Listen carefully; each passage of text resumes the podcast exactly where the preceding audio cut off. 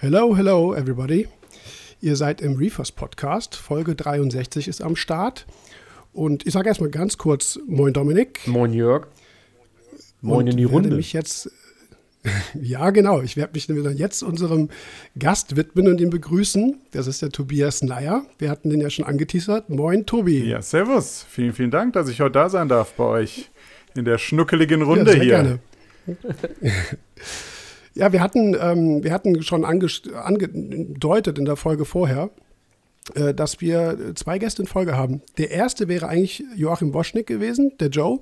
Letzte Woche hatten wir allerdings wirklich technische Probleme, also und äh, keine unerheblichen. Deswegen äh, bist du jetzt zuerst dran. Jawohl. Ähm, vielen Dank nochmal, dass du, dass du hier mitmachst. Sehr cool. Der Hintergrund ist ja auch, dass du ähm, auf, also dass ich mittlerweile auch recht viel auf Insta gucke, also mehr auf Insta, als ich jetzt auf Facebook zum Beispiel auch, äh, auch bin. Und jemand in deiner QA äh, die Frage an dich gerichtet hat, wann bist denn du mal im Reefers Podcast? Ja, genau, Das genau. fand ich sehr cool. ja. Die Stimmt. kam ja dann auch äh, per Nachricht an mich. Und dann, äh, Dominik ist so einer, der greift dann gleich zum Telefon und ruft an. Fand ich, fand ich sehr cool. Hat super geklappt, definitiv. Ich war ja. gerade in Hamburg äh, am Filmen, wo Dominik angerufen hat. Und dann haben wir direkt Elbtunnel, nicht lang gefackelt und gesagt, nächste Woche starten wir durch. Ja, wer jetzt erwartet, äh, wir wollen jetzt von dir wissen, wie bist du zum YouTuber, zum Insta, zum, äh, zu allem Möglichen gekommen, was du tust. Äh, also das werden wir eben nicht machen. Das Ja. wird, also dich kennen super viele Leute. Wir haben eigentlich viel mehr Interesse dran, dich als Aquarianer hier vorzustellen und auch von dir zu wissen, was dich aquaristisch interessiert. Richtig cool, Natürlich ja. aber auch in diese, in diese Richtung, wie hat dich diese ganze Zeit bei verschiedenen Leuten, die du besucht hast, geprägt? Was hast du dazugelernt? Was sind so Dinge, die du, äh, wo, dich, wo du vielleicht so deinen Style verändert hast? Ne? Also was äh, bevorzugte Tiere angeht, Technik angeht und so weiter. Also da, das wird so der, der Fokus werden. Und ähm, wie gesagt, ich, äh, jeder weiß, dass du, dass du ein unglaublich erfolgreicher YouTube bist mit deinen Kanälen Sea Friendly Reef. Erwähnen möchte sie natürlich trotzdem und Natrop. Danke. Und ähm, ja, aber ansonsten, wie gesagt, ist, ist das ein bisschen, äh, kennt dich eigentlich jeder. Bei, beim, beim Punkto Werbung kommen wir direkt jetzt zum nächsten Punkt, glaube ich. Ja. Oh, ja, ja, ja, stimmt. Siehst du, wir haben es im Vorgespräch gesagt, wir verpeilen es immer. Also bitte dein Einsatz, Tobi. Auch wenn es nicht jedem gefällt, in diesem Podcast könnte es Werbung geben. Gibt es Werbung, muss ich eigentlich sagen. Wer weiß, wer weiß. Es gibt ja Werbung für meinen YouTube-Kanal, von daher, das steht Schon ja schon mal fest. Das stimmt. Vielleicht gibt es ja auch noch ein bisschen mehr Werbung in deine Richtung. Ich habe da auch mal sowas. Ähm, die Vögel zwitschern. Können wir Ja, vielleicht ja, auch noch mal ja, drüber ja. sprechen. Vielleicht kommen wir ja noch Also dazu. So gestaltungstechnisch. Was so deine Richtung. exakt. Ja. So, pass auf. Jetzt, ich stelle dir jetzt fünf aquaristische Fragen. Ja. Ich glaube, das haben wir bei, noch nie bei jemandem gemacht. Das sind tatsächlich, also du entscheidest dich für das eine oder für das andere und relativ spontan, also relativ, am besten sehr spontan, ohne groß nachzudenken. sind fünf Stück. Völlig easy. Okay, cool. Aber ich glaube, dass ich, also ich zumindest, ich muss zugeben, ich habe mir die Fragen überlegt. Das sind die Fragen, wo ich glaube ich schon so ein ganz gutes Bild von dir bekomme, was ich, gut, das kriegst du sowieso, wenn du deine Videos guckst, aber mich interessiert es nochmal. Okay, ready? Yes. Frage 1. Karibik oder Pazifik? Karibik. Richtig. ich habe mir, hab mir nämlich, ich habe, ich, äh, ja.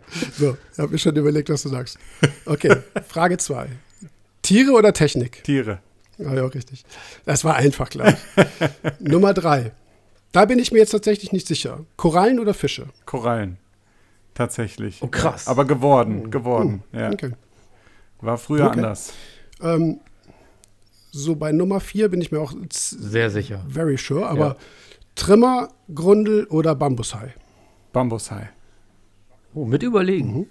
Ja, weil Trimmer, da kommt was sehr Großes äh, auf, auf mich zu demnächst, wo dieses Tier eine Ah, große Rolle okay. spielt. Deswegen überlegen, aber äh, dazu vielleicht später mehr. aber Definitiv. dem Hai, Ja, dem kann ich nicht widerstehen. Ja. Aber dann, ja. So, und so, fün- äh, letzte, last but not least, fünfte. Großbecken oder Nano? Großbecken. Ich meine bei dir jetzt zum Beispiel, für dich, okay. Ja, gut. Ja. Was? Ich habe es akustisch nicht verstanden. Was? Das Großbecken. Ah, okay. Großbecken oder Nano. Weißt du, ich hätte, ich fange mal hinten an. Großbecken oder Nano. Ich hätte mir bei dir auch überlegt, ob du nicht auch jemand wärst, nach den allen großen Becken, die du schon besucht hast, ob du nicht jemand wärst, der sich auch fünf kleinere hinstellt äh, mit fünf verschiedenen Biotopen. Ja. So vom Interesse, weißt du? Ja, das ist. Weil das kannst du im Großbecken immer ja nur begrenzt nachbilden. Ne? So, das, das, da war ich mir echt nicht sicher, was du antwortest. Absolut richtig. Ähm, die ganze Inspiration, die ich da sammle mit den Großbecken, ähm, setzt mir aber auch zu im Positiven. Also das, das ist dann schon so ein, oh, 300 Liter, hm. das, allein das System, was ja in gerade Nanos nicht immer super stabil steht und ich habe wenig Zeit, mich um meine Becken zu kümmern, ähm, das habe ich im Großbecken nicht ganz so drastisch, gerade mit diesem einfachen Besatz, den ich ja immer wieder wähle. Die Leute mhm. fragen mich ja oft, warum ich nicht irgendwelche High-End-Tiere bei mir reinsetze. Das ist ja wirklich fast schon eine Brühe bei mir zu Hause. Aber es, es funktioniert halt super. Und dem, dem unterstützend würde eben ein Großbecken noch mal etwas mehr Freiraum bieten. Und deswegen wird es da auch demnächst eine Veränderung geben. Für, für mich ist es ein Großbecken, also ich wechsle auf ungefähr 800 Liter. Und ähm, das, das wird sehr, sehr, sehr spannend werden. Und da werden wir auch eine Menge Trimmers finden. Sag mal, was ist für dich äh, der Unterschied? Also, oder wo würdest du sagen, fängt groß an und wo hört Nano auf? Um, oh, diese Frage, da haben sich schon Menschen in meinen Kommentaren gefetzt. Also hätten die sich auf der Straße gesehen, da wäre wahrscheinlich Blut geflossen. Gemacht, ne? also, ja. was ist ein Nano und was ist kein Jeder hat ja so sein eigenes, aber ich finde es Richtig, also das, das wahnsinnig spannende Frage. Und für mich ist es äh, getrennt von Süßwasser- und Meerwasseraquaristik erstmal tatsächlich, mhm. ähm, weil man in der Süßwasseraquaristik ein 250-Liter-Becken nicht mehr als Nano bezeichnen kann. Da erklärt dich jeder für verrückt. Ähm, was aber Stimmt. irgendwie für mich ganz persönlich im Meerwasser schon wirklich ein kleines Becken ist. Also auch so diese, diese Nano-Geschichte, die geht bei mir bis locker 150 Liter. Ja. da habe ich auch schon, schon viel Hate einstecken müssen, weil ich ein Video mit Titel Nano beworben habe und die Leute sagen, Kollege, das ist ein 180-Liter-Becken. In was für einer Welt ist das ein Nano? In meiner ist es ein Nano. Und ein wirklich Großbecken ja. fängt so bei, ja, einem Tausender grob an. Ähm, aber wirklich Großbecken sind so ab 3000 Liter, würde ich mal sagen. Ja, okay. Das, ja, wir, es, gibt ja, es gibt ja die Kategorie Mikro tatsächlich nicht. Ne? Also dieser ja, genau. Begriff ja, ist halt. Genau. Irgend, ich finde, irgendeiner hat es halt mal mit dem Nano äh, übelst übertrieben, wenn du es tatsächlich mal so als Größenordnung nimmst. Weil äh, Nano wäre ja, wäre dann eigentlich, ich glaube, da ging es tatsächlich auch mal drüber, wirklich ein oder zwei oder fünf Liter Becken. Also wirklich mini kleine Dinger. Ja. Das wäre für mich eigentlich so im ursprünglichen Sinne dieses Nano-Becken. Ja. Und dann, aber der ist halt so ausgedehnt worden. Ich würde aber auch sagen, 100, 150 Liter ist jetzt kein großes Becken, aber ja, aber gut, dass man sich darüber irgendwie in die, in die Klamotten, in die Klamotten kriegt, ist jetzt irgendwie auch wieder ein bisschen fragwürdig. Aber, das ist äh, eh noch mal ein anderes Thema. Worüber man sich streiten kann und nicht, ja. ja. Ja, zu Frage 3 nochmal. Äh, also Trimmer oder Bambushalber war eher so eine Frage, die war, ne? Das, Aber coole das Frage. wusste ich. Absolut, ja. Ne? Ähm, äh, Korallen oder Fische war ich mir auch absolut nicht sicher. Ich weiß nur, deswegen auch die erste Frage, Karibik oder Pazifik, dass du, glaube ich, ein Gorgonien-Fan bist. Ne? Exakt, deswegen das. Äh, Und deswegen Karibik. 100 Prozent damit zu tun. Sehr guten Riecher hast du. Und äh, du sagtest, es hätte sich aber gewandelt. Ja, also ich war ein absoluter Fischfreak früher gewesen, da ich auch aus dem Süßwasser komme ursprünglich. Ähm, aber ich habe bei mir zu Hause komplett den Fokus auf Fische verloren. Aus diversen Gründen, die aber auch viel um diese artgerechte Haltung spielen. Und im Meerwasser sind Fische einfach ein doch eher schwierigeres Thema, finde ich. Ähm, und die Fische, mhm. die ich halten möchte, wo ich Interesse dran habe, wo wir zum Beispiel auch wieder beim Bambushai wären, können wir ja später mal ein bisschen expliziter auf dieses High-Thema drauf eingehen. Ähm, das ist nicht für mich machbar. Daher hat sich dann im Laufe der letzten zwei Jahre der Fokus enorm auf die Koralle fokussiert. Ähm, das begeistert mich mittlerweile fast schon mehr. Hätte ich früher nie gedacht, weil ich immer nur Fische fische. Aber die Meerwasseraquaristik mit all ihren Facetten bietet auch noch mal einen Ticken mehr für den Heimaquarianer in diesem Korallensektor. Weil ein Fischbesatz steht meistens relativ schnell fest, aber an Korallen kannst du immer wieder austauschen und verändern und erweitern. Und ich glaube, durch diese Möglichkeit, ähm, ja, ist jetzt die Wahl auf die Koralle gefallen. Mhm. Ich finde auch, der Unterschied zur ähm, Süßwasseraquaristik, was Fische angeht, ist, äh, ist sehr speziell. Wir haben diese ganzen Kleinfische wie Trimmers und so, das habe ich auch in irgendeiner Podcast-Folge zum Thema Fische vermutlich auch schon mal erzählt. Die ist noch gar nicht so alt. Also die haben wir irgendwie in den 2000ern erst angefangen. Vor allem auch, weil Claude Schumacher auf den Philippinen rumgehüpft ist und sagte, ja, was ist das für eine Gründe? Mitgenommen. die mal. ne? Genau. Ne? So, gab's, ja, gab es vorher einfach nicht. Ne? Also es gibt einen Haufen kleiner äh, Tiere, kleiner Fische, aber die sind die, die, nach wie vor, findest du die beim Händler dann im kleinen Minibecken, was, was du erstmal im Laden suchen musst. Und prominent schwimmt halt standardmäßig immer noch halt ein Doktor da irgendwo rum oder ein Schelmon oder was auch immer. Und das sind halt einfach Tiere, die, die größer werden. Klar, so ein Skalar, Buntbarsch, so ein Geophagus, was auch immer, die werden halt auch relativ groß, sind aber wiederum auch viel gechillter, finde ich. Ne? Ja. Süßwasserfische mhm, ja. sind meistens völlig gechillt und äh, gerade Doktor, Doktoren also sind halt manchmal eher Stresser. Ne? Also das, das stimmt, ich kann mir das auch gut. Und dein Punkt ist absolut richtig. Du kannst den, den Fischbesatz irgendwann nicht mehr aufstocken. Genau, das, dann das ist, Ende. Ja. Also ja, ich würde mal auf diesen, also erstmal danke für die, für die Antworten. Coole Frage. Ich, ich würde mal auf Richtig dieses Thema Frage. kommen. Hm. Ähm, wie hat sich so im Laufe deiner, äh, deiner Touren, die du gemacht hast, im Laufe der ganzen Treffen, wie hat sich so dein Wissen verändert? Dass du ne, Fische zu Fischen zu Korallen gekommen bist, war ja schon mal ein Punkt. Aber hat dir das tatsächlich auch so vom Wissen und von der Erfahrung was gebracht? Enorm, enorm. Also ist ja ein absolutes Privileg bei den ganzen, ja auch super Aquarianern, nenne ich es immer ganz frech, ähm, mal hinter die Kulissen zu schauen. Ähm, auch vielleicht von Negativerfahrungen zu hören, die jetzt für YouTube aus unterschiedlichen Gründen dann leider auch nicht geeignet sind, weil es eben um lebende Tiere geht und man sich gerade in dieser YouTube-Welt aus, aus äh, bekannten Gründen dann doch immer wieder vor Hate zum Beispiel schützen muss. Äh, dementsprechend sind das Erfahrungen, die ich nicht immer an, an das Publikum, was jetzt auf meinen Kanälen unterwegs ist, weitergeben kann. Aber ich versuche es in, in der mir möglichen Form, so kann man das, glaube ich, ganz gut formulieren. Ähm, also ich lerne bei jedem Besuch was Neues egal um was es geht, ob das um Technikkomponenten geht, ob das um Versorgungssysteme geht. Ich bin auch in den Kanal gestartet als relativ Unwissender. Deswegen war bei mir der Fokus von Anfang an nicht auf mir. Ich, ich will immer eine Plattform geben, die sowohl den Aquarianer im Fokus hat und auch das Becken an sich. Und das, da habe ich einfach wenig mit zu tun, weil ich kenne das Aquarium nicht. Ich ich filme das zwar und ich setze das in mhm. Szene, aber es ist nicht mein Werk. Und das ist, glaube ich, immer so ein bisschen der, der Grund, warum ich auch mit einem Wissensstand, der vielleicht nicht zu 100% ausgefeilt war, in dieser YouTube-Welt Fuß fassen konnte, weil es darum gar nicht ging.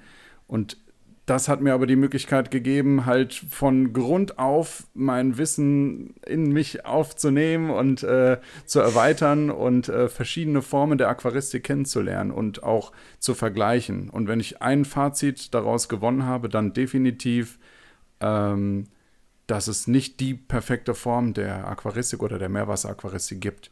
Ich habe so viele unterschiedliche Systeme gesehen und so viele unterschiedliche Herangehensweisen an das Hobby, die aber auch über Jahre funktionieren, dass ich teilweise dann auch wieder andere hinterfrage und mir denke, hä, das, das, das hebt sich doch gegenseitig auf. Oder also es ist wirklich verrückt, mhm. was auch teilweise funktioniert bei Leuten, die sagen, ich habe hier seit, seit zehn Jahren kein Wasser mehr gemessen, gewechselt, geschweige denn auch nur irgendwas reingekippt.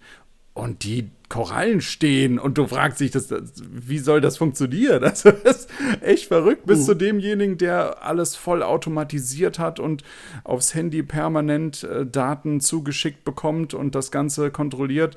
Also da, da ist echt absolut alles dabei und jeder hat so seinen eigenen Weg, was das Hobby aber auch super spannend macht. Hast du, ist jetzt ein bisschen, ein bisschen so eine freaky äh, Frage, die mir gerade so aufloppt. Hast du mal irgendwie so ein, ich sag jetzt mal so ein, so ein, Charakter, so ein Charakterschema gesehen? Siehst du anhand der Leute, wie sie so sind und wie sie vielleicht auch äh, reden und denken, das Aquarium als Abbild dessen? Weißt du, was ich ja, meine? Ja, ja, absolut, absolut. Äh, das gibt so die, die Schludrer, die das dann auch im, im Leben etwas äh, mitführen, sag ich mal. die äh, haben natürlich auch Becken, in denen es nicht um jeden perfekten Millimeter geht.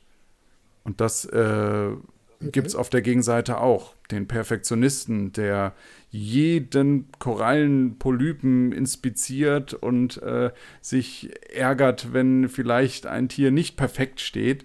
Und das sieht man auch, was bei mir immer auch sehr im Vordergrund steht, so das Ganze drumherum, die, die Einrichtung, das, das spiegelt sich oftmals da auch wieder. Also man, mhm. man hat schon gewisse Charaktertypen. Die, äh, die Charaktertypen im Hobby sind ganz vielfältig. Also da gibt es da gibt es die absoluten Nerds, die schon seit 30 Jahren, seit 40 Jahren, seit 50 Jahren in diesem Hobby sind, die natürlich auch alles besser wissen und die äh, sich dann auch überhaupt nichts sagen lassen. Da gibt es aber auch die Leute, die mhm. vielleicht erst ein halbes Jahr dabei sind und äh, auch wie ich dann immer wieder neues Wissen tanken und also es, es ist unglaublich, auch an Berufen, was ich für Berufe kennenlerne, die ich vorher noch nie gehört habe. Aber das, das Hobby vereint so viele Menschen zusammen und ich hoffe immer, dass man das auf dem Kanal auch sieht. So die, die Person dahinter, wie dass, dass man die Möglichkeit bekommt, sich selber vielleicht auch mit dem einen oder anderen zu identifizieren. Das ist immer so mein Wunsch. Ich finde diese, ähm, diese Sachen, die du ansprichst, jemand macht irgendwie seit, keine Ahnung, seit fünf, sechs Jahren keinen Wasserwechsel mehr oder misst nicht mehr. Solche ich nenne es mal auch Projekte zu reproduzieren. Das ist halt immer diese Schwierigkeit und das ist ja auch das, was äh, gerade in dieser ähm, Simplifizierungsmöglichkeit, dass Leute sehen, ah, guck mal, der macht keinen Wasserwechsel ist ja viel einfacher. Der misst nicht mehr, mache ich ja auch nicht. Das ist ja, das sind ja ganz individuelle Becken, wie auch immer die laufen. Das sagtest du ja selber, also wie funktioniert das? Ja. Das ist ja wie gesagt, in der Reproduktion immer extrem schwierig. Und das ist auch in gewisser Weise, sage ich jetzt auch mal gefährlich, dass du jemanden oder dass man in so einem Video äh, dieses Vorbilddings, ne, so Technik, alles ordentlich und es wird Wasser gewechselt, ob das jetzt gut oder schlecht ist, will ich gar nicht thematisieren, aber das ist ja so ein Standard, den wir, sag ich jetzt mal, heute haben, auch was Dosieranlagen und Dosiergenauigkeit angeht und so. Das ist ja alles gut. So, aber jemanden ähm, mit einem erfolgreichen Becken ähm, darzustellen, birgt ja in Anführungsstrichen auch so die Gefahr, dass das Nachahmer findet, die dann daran scheitern. Absolut. Weißt du, was ja, ich meine? Absolut. Ja? also auch so ein bisschen so ein Grenzweg, den man da so geht, wo man sagt, so, ja, zeige ich das Becken jetzt oder nicht? Ist ja sehr cool, also keine Frage. Ist ja auf jeden Fall wertvoll, das zu zeigen, aber wird es vielleicht irgendwie missverstanden? Das finde ich halt schwierig, wenn sich dann zum Beispiel jemand hinstellt und sagt, ich mache seit zehn Jahren keinen Wasserwechsel mehr, kann ich auch jedem nur empfehlen. Ne? Also ja es gibt Anwendungen, da kommst du im Wasserwechsel einfach nicht rum. So, das muss man ja erörtern. Absolut. Das äh, ist auch mit Grund, warum ich beispielsweise die ersten eineinhalb Jahre auf YouTube nahezu keine Informationen gegeben habe. Das war ja auch ja, überhaupt stimmt. nicht im Deutschen. Das war auf Seafriendly mhm. Reef, wo ich einfach nur Becken gezeigt habe. Ich wollte einfach Leute für dieses Hobby begeistern. Und meiner Meinung nach als, als Videoproduzent kannst du das eben mit einer solchen Form am besten. Jemand sieht etwas, begeistert sich dafür und der nächste Schritt ist, sich weiter damit zu beschäftigen. Damit, ja, damit auseinanderzusetzen. Ne? Exakt, genau, wie du sagst. Ja. Und das, das führt zum Ohne nächsten Schritt. Dann, zu werden, ne? ja. Richtig. Und dann, dann versucht er, andere Quellen zu finden, weil bei mir wird er nicht fündig. Bei mir hat er diesen, ja. diesen ersten Catcher bekommen. Und das hat auch zum Beispiel die, die in, im Verhältnis der Aquaristik hohen Einschaltquoten auf Seafriendly Reef gezeigt, dass du Leute erreichst, die mit dem Hobby nichts zu tun haben. Weil die, die, die Thematik Aquaristik ja. in einer schönen Form, die ist ja für ganz viele Menschen, die sich vielleicht auch allgemein für die Natur begeistern, interessant. Und das, das hat dazu geführt, dass das um die Welt ging. Und dann kam ich auch in den Genuss, natürlich mehr und mehr zu lernen und habe mich dann auf Nature, auf dem deutschen Kanal, getraut, Informationen zu veröffentlichen. Und das ist dann, da knüpfe ich an das an, was du gerade meintest, mit der Gefahr, die dahinter steckt. Ich bewerte jedes Video nochmal aus meinen eigenen Augen. Daher auch mein, eins meiner Hauptinstrumente, das Voice-Over weil ich kann unabhängig vom Dreh nochmal entscheiden, zeige ich das so? Was fängt ein Anfänger mit diesem Video an? Wenn ich jetzt bei mhm. Jack Elliott zum Beispiel bin, der äh, wie verrückt irgendwelche Wassereimer fallen lässt und Salz einfach ins, ins, ins, Able äh, ins, ins Technikbecken kippt und alles. Mhm. Und das natürlich, das birgt Gefahr. Aber ich bin derjenige, der am Schnitt das alles steuern kann. Und der vorgibt, was der Nutzer versteht, was er vielleicht in einer gewissen Situation nicht versteht, wo er auf eine Antwort warten muss. Das ist da das ganze Konzept dahinter. Und das kann ich jetzt, weil ich die Meerwasseraquaristik glaube, jedenfalls zu verstehen, anders beurteilen, als ich es früher gemacht habe mit meinen ersten Videos. Da wäre es fatal gewesen, wenn ich jedem einfach ein, ein Mikro ins Gesicht halte und eine Kamera und sage, erzähl mal, wie du es machst und ich veröffentliche das das, mhm. das birgt immer Gefahren, weil ich habe das jetzt an einem Meerwasser-Tutorial gesehen, was ich gemacht habe. Eins meiner letzten Videos, wo ich versucht habe, die Meerwasseraquaristik so einfach es geht für einen Anfänger zu erklären. Also wirklich die, die Basic-Dinge habe ich in eine halbe Stunde gepackt und dann kriegst du die Rückmeldungen, wo du dir denkst, boah, krass, da habe ich mir niemals Gedanken für gemacht, weil es Leuten nicht klar war, dass das Wasser, was wir da reinkippen, ein Osmose-Wasser-Salz-Gemisch war. Das habe ich halt in dem Video vergessen. Ich habe gesagt, hier, wir nehmen das und das Salz. Äh, vergesst nicht, ihr müsst auf jeden Fall Osmosewasser nehmen. Und dieser Schritt, das Salz ins Wasser reinzubringen, den habe ich nicht gezeigt. Das war mein Fehler, weil es für mich klar ist. Aber jemand, der keine mhm. Ahnung hat, der kippt einmal Osmosewasser rein, hat Live Sand drin oder was weiß ich, schlimmstenfalls schon Tiere drin, kann ja alles sein, und kippt dann einmal noch das Salz dazu, weil er sich nicht im Klaren ist, was für Ausmaße das dann mhm. aus, äh, hat oder was für Folgen das haben kann.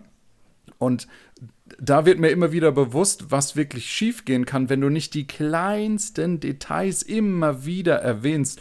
Und du kannst nicht von einem Wissensstand ausgehen auf YouTube. Es geht einfach nicht. Du musst bei jedem Video quasi wieder bei Null anfangen und es trotzdem interessant mhm. machen für jemanden, der aber schon fortgeschritten ist in der Thematik. Das ist immer die Herausforderung. Ich habe das gesehen. Also ich bin so, so, ein bisschen vorher noch in der Vorbereitung über die ein oder anderen Videos von dir rüber. Cool. Ähm, und das äh, fand ich zum Beispiel ganz cool, auch dieses Beispiel, ähm, wie funktioniert ein Eiweißabschäumer? Ne? Diese, dass du diesen Protein-Eiweißschaum am, am Strand so einmal genannt genau, hast. Also dass genau. wir eigentlich mit der, mit der Eiweißabschäumung kein irgendwie völlig abgefahrenes völlig synthetisches äh, Filterkonzept haben, sondern dass wir uns eigentlich irgendwas zunutze machen, filtertechnisch, was die Natur eigentlich auch so tut. Ja. Ne? Also das finde ich irgendwie, weil es gibt auch mittlerweile, das hat auch, auch ein bisschen zugenommen, dass, ähm, dass Leute bewusst auch in der Beratung seitens Händlers, wie auch immer, auf Eiweißabschäumer zum Beispiel verzichten oder abraten sogar und, äh, und dann sagen so, ja, was macht ein Eiweißabschäumer? Ne? Oder ne, das ist ja, sowas gibt es ja in der Natur nicht. Das stimmt ja so nicht. Ne? Und das fand ich irgendwie schon ganz cool. Das sind so, so, so Details, die du da schon ganz gut so erklärt hast. Aber ich gebe dir da recht, wenn man anfängt, ähm, da was zu tun und was darzustellen, es kommen immer noch Rückfragen, wo du denkst, ja, wo kommt denn die Frage jetzt her? Ist doch irgendwie logisch. Aber für viele ist es nicht logisch. Es ist auch nicht böse gemeint, sondern man denkt halt nicht drüber nach. Ja. ja und das stimmt. Ja. Da, äh, es ist schon anstrengend manchmal. Das kann, glaube ich, jeder YouTuber bestätigen, dass tagtäglich dieselben mhm. Fragen kommen weil du nicht davon ausgehen kannst, dass es eine Community äh, im, im Social Media gibt, die sich da immer wieder mit beschäftigt und die auch mit deinem Wissensstand beispielsweise mitwächst, sondern jeden Tag kommt jemand auf die Idee, hey, Meerwasser, okay, was, was, was muss ich da beachten? Und kommt auf dein neuestes Video, schaut da rein und sieht irgendeinen Chaoten irgendwas Waghalsiges mit seinem Aquarium machen und geht davon aus, dass das halt die Normalität ist. Das ist ein ganz guter Übergang zur nächsten, zum nächsten Chapter hier. Äh, was mag ich, was mag ich nicht? Mhm. Wir haben kurz im Vorgespräch darüber gesprochen. war ja auch dein, deine Idee, dein Wunsch, das mal hier so reinzubringen. Ähm, legen wir uns fest, was machen wir? Drei jeweils? Okay. Oder? Ich habe, ja genau, wir, das war ja sehr spontan gerade, dass wir das beschlossen haben. Aber ich finde das Format immer cool. So, dass äh, dieses, okay, das, das finde ich gut, aber das ist wieder die Gegenseite, ne? Das so immer in, in Einklang mhm. zu bringen. Ähm, auf, was, auf was bezogen? Auf äh, quasi Besuche bei Aquarianern oder was an der Meerwasseraquaristik allgemein? Ich würde sagen, wir halten das allgemein. Also was äh, gefällt dir zum Beispiel an irgendeinem Aquarium besonders gut? Was, also was wäre das? Was sind so Dinge, wo du sagst, so geht irgendwie gar nicht? Okay, verstehe. Ja. Ähm, ich fange mal mit der, mit der negativen Seite an. was ich äh, zum Beispiel ja fast schon verurteile, was aber auch, glaube ich, bei jedem Aquarianer immer wieder so, ein, so einen inneren Konflikt auslöst, ähm, sind zu große Tiere in kleinen Becken. Also ich denke, damit hat sich jeder in diesem Hobby gerade im Meerwasser schon mal beschäftigt. Wenn ich den, den Palettendock oder irgendwelche Drückerfische in 300 Liter Becken sehe, da bricht mir halt immer das Herz, ähm, was auch dazu führt, dass ich wirklich schöne, tolle Aquarien ähm, nicht gefilmt habe. Wenn mich Leute angefragt haben und angeschrieben haben und mir Bilder zukommen haben lassen und ich solche Tiere halt in wirklich kleinen Becken sehe, das ist halt mhm. immer schwierig. Also da, das, das mag ich wirklich nicht an diesem Hobby, dass eine Kontrolle nicht möglich ist aus Seiten der Händler. Weil die Tiere kann halt einfach mhm. faktisch jeder kaufen. Es gibt keinen Schein, der dich berechtigt, Großfische zu halten oder auch schwimmfreudige Tiere. Und du kannst als Unwissender in einen Laden gehen und dir ja im schlimmsten Fall ein Bambushai halt einfach mal mitnehmen. Das mhm. funktioniert halt. Und das, ja, das, da versuche ich Stück für Stück auf meinen Kanälen entgegenzuwirken. Ich habe auch Becken drin, wo man Paletten sieht die in kleineren Becken sind. Das ist bei mir tagtäglich so ein, so ein Konflikt, mhm. weil ich natürlich auch neuen Content bieten möchte. Ich, ich, wenn sowas vorkommt, dann fokussiere ich mich überhaupt nicht drauf. Also wenn ich zum Beispiel einen, einen 700 Liter Aquarium habe, wo halt irgendwie eine Palette rumschwimmt, dann wird das nicht beachtet. Also da wird kein, hey, schöner Fisch oder sonst was, das wird von mir komplett ausgeblendet, weil ich muss natürlich auch immer aufpassen. Ich, ich komme ja nirgendwo hin, um zu meckern. Ich bin nicht derjenige, der, der jemanden besucht, der mir voller Stolz sein Becken präsentiert und ich sage dann auf Video, ey, du, du Pappnase, warum machst du das und das? Mhm. Ne, und manchmal würde ich das in verschiedenen Situationen natürlich gerne machen, aber in den seltensten Fällen meint es auch jemand böse. Und das kann man halt im, das, das passiert dann immer off-camera quasi, diese Diskussion. Aber das ist, sind so, so Sachen, die, die mich einfach wirklich stören. Ähm, ansonsten, was stört da, mich? Darf ich dann, oder oder wollten wir dazu kurz einmal intervenieren, genau? Ja, ich, äh, zwei Sachen, äh, zumindest von meiner Seite. Äh, ein tatsächliches Beispiel. Ähm, wir waren ja beim, beim, beim Christian, haben ein Video gemacht der hatte zu der Zeit ein kleines Becken, der zwar jetzt vergrößert, aber okay, da sind ein paar Fische drin, wo das Becken für zu klein ist. Ich hatte, ich hatte diesen gleichen Konflikt. Wir hatten einen Videodreh, wo ich das angesprochen habe. Ähm, den haben wir uns aber entschieden, irgendwie nochmal neu zu machen und dann habe ich das, bin ich drüber hinweggekommen, habe aber nicht mehr dran gedacht, habe den dann nachher auch verarbeitet. Das kam aber dann ähm, in einem Kommentar oder sogar in mehreren genau dieses Ding, wo jemand dann auch ganz speziell mich angesprochen hat, meinte, ey Jörg, im Podcast, egal wo auch immer, schreibst du, es gibt so viele schöne Fische für kleine Becken. Jetzt steht dir von diesem Becken und du hältst dein Maul. Ne? So jetzt mal ganz ja. ne, frei Schnauze ja. formuliert. Wo, er, richtig. wo er mhm. eigentlich auch recht hat. Das ist aber für ja. mich genau der gleiche Punkt. Wenn wir da hinkommen, auch wenn Christian jetzt ein richtig guter Freund von Dominik ist, spielt keine Rolle, ist es auf jeden Fall so ein, so ein blöder Punkt. Ne? Also du fährst irgendwo hin und nörgelst eben am Becken rum, ne? Und stellst auch, auch ja Entscheidungen in Frage, die jemand getroffen hat. Du kannst immer sagen, okay, jetzt ist dein Becken, du entscheidest, aber irgendwie halt auch nicht. Ich finde das mega schwer. Also ich für mich finde, nicht nur jetzt bezogen auf diesen Kommentar, ich glaube, von meiner Position wäre es angebracht, das zu sagen. Ich bin mir da immer noch nicht so ganz sicher. Bei dir würde ich jetzt sagen, so, hey, okay, ich meine, du brauchst Content, du musst so einen Mittelweg gehen und ansonsten fährst du halt gar nicht erst hin. Ne? Aber ja, genau. ich habe ja. eher so, klingt jetzt vielleicht ein bisschen komisch, aber vielleicht schon eher eine, eine Verantwortungsrolle, weil ich schon so lange in der Aquaristik bin, weil ich eine gewisse Reputation habe, was auch Beratung und so angeht. Deswegen echt schwierig. Bei dir ist es auf YouTube auch so, dass du ja etwas mehr im Mittelpunkt stehst, ne? Das ist, das ist bei mhm. mir auch wieder anders. Ich bin, ich bin ja dann wirklich erstmal raus. Der, die Gegenseite stellt vor und ich, ich kann mal sagen, was ich, was ich cool finde oder kann äh, quasi aus Zuschauersicht Fragen vielleicht mit reinbringen. Aber ich bin ja nicht derjenige, der sagt, so und so sieht's aus, heute stellen wir euch das vor, sondern ich habe bewusst diese Position gewählt, dass auch wenn ich eigentlich eher ein, ein lauterer Typ bin, aber ich halte mich in diesen Situationen immer zurück. Und das ist bei dir noch mal anders auf mhm. YouTube. Ich kenne ja auch eure Videos. Ne? Mhm. Die, äh, der zweite Punkt, der mir noch einfiel, ist, äh, also das wird jetzt, ich sag dir jetzt schon, da werden wir wahrscheinlich keine Antwort finden, aber trotzdem so, so an. Äh, ich bin gespannt. ja, so an, ansprechen will ich Du hast dir bestimmt auch Gedanken darüber gemacht, wie wir alle sicherlich diese Problematik mit, es werden zu große Fische oder irgendwann mal zu groß werdende Fische für zu kleine Becken verkauft. Wo greifst du an? Wo ist der Fehler? Wer ist in der Hauptverantwortung? Ja, ganz, ganz heftige Frage. Weil, weil ich, ich greife mal vorweg, weil ein Großteil der Händler wird aus Schutz sagen so, oh, sorry, hat, äh, hat mir der Großhändler eingepackt. Der Großhändler sagt, ey, hat Indonesien mir geschickt. Ne? Also diese, ja, diese ja. Verantwortung geht immer in der Kette zurück. Natürlich fährt niemand irgendwie auf die Philippinen oder nach Bali oder sonst irgendwohin auf die Welt und, und reklamiert das. Natürlich nicht. Aber das ist, ähm, ich will jetzt nicht sagen, so eine Ausrede, aber ja, es kommt mal vor, dass du irgendeinen Fisch geliefert bekommst im Großhandel, den du nicht bestellt hast. Früher irgendwie genau. ein ausgewachsener Pomacanthus annularis. 50 Zentimeter Fisch. Ja, was machst du? Der ist ja da. Der ist verzollt, der schwimmt auf einmal rum. Denkst du, hä, was ist denn der? Ja. Warum ist die Box so schwer? Ne, also, aber wie gesagt, ja. wo sind so deine Ideen?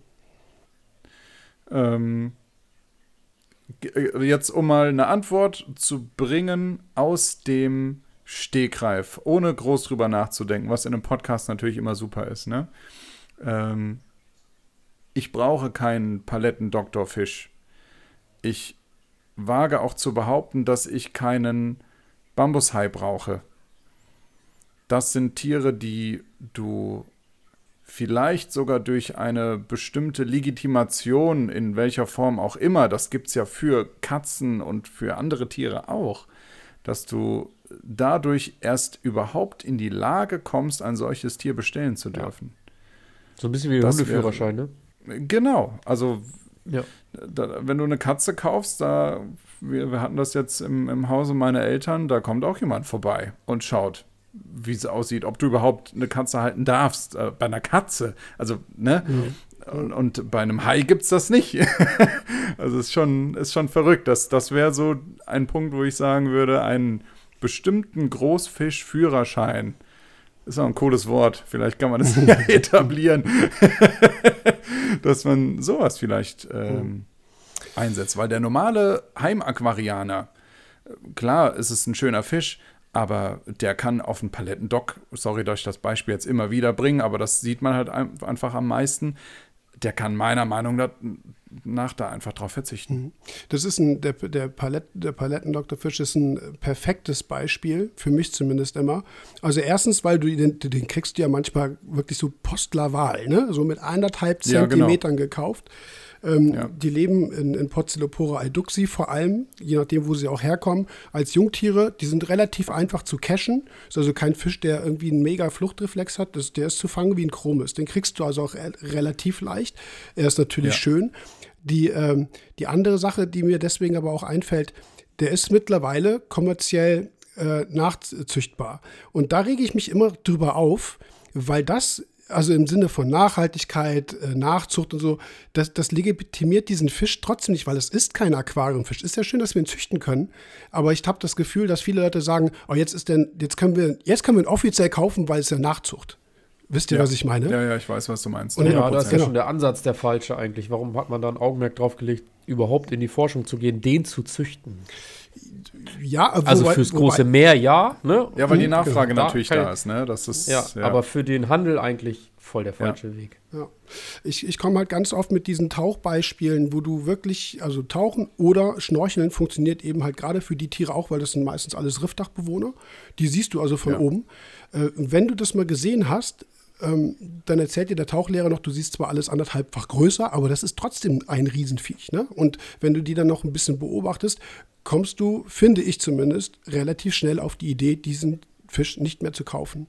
Also auch ja. ne, wirklich die Finger von zu lassen, weil du sagst so, sorry, okay, ich habe es verstanden. Also ich hoffe mir das immer und dann auch vielleicht viele Leute äh, dazu zu bewegen, wirklich mal auch in Tauchgebiete zu fahren, wo man die Tiere wirklich in der Natur sehen kann. Ja. Also das ist ein unglaublich komplexes Thema, aber wie gesagt, ich, ich finde auch, dass, ähm, dass das irgendwas nach 40 Jahren Meerwasseraquaristik immer noch irgendwas ist, was völlig ungelöst ist. Leider. Ne? Ja. Und das, da, was thematisiert da ich immer mit. Ja, absolut. Bin ich total bei dir. Da versuche ich halt auch den Kanal und die Reichweite zu nutzen. Auch andere Tiere wie, wie ein Chromis.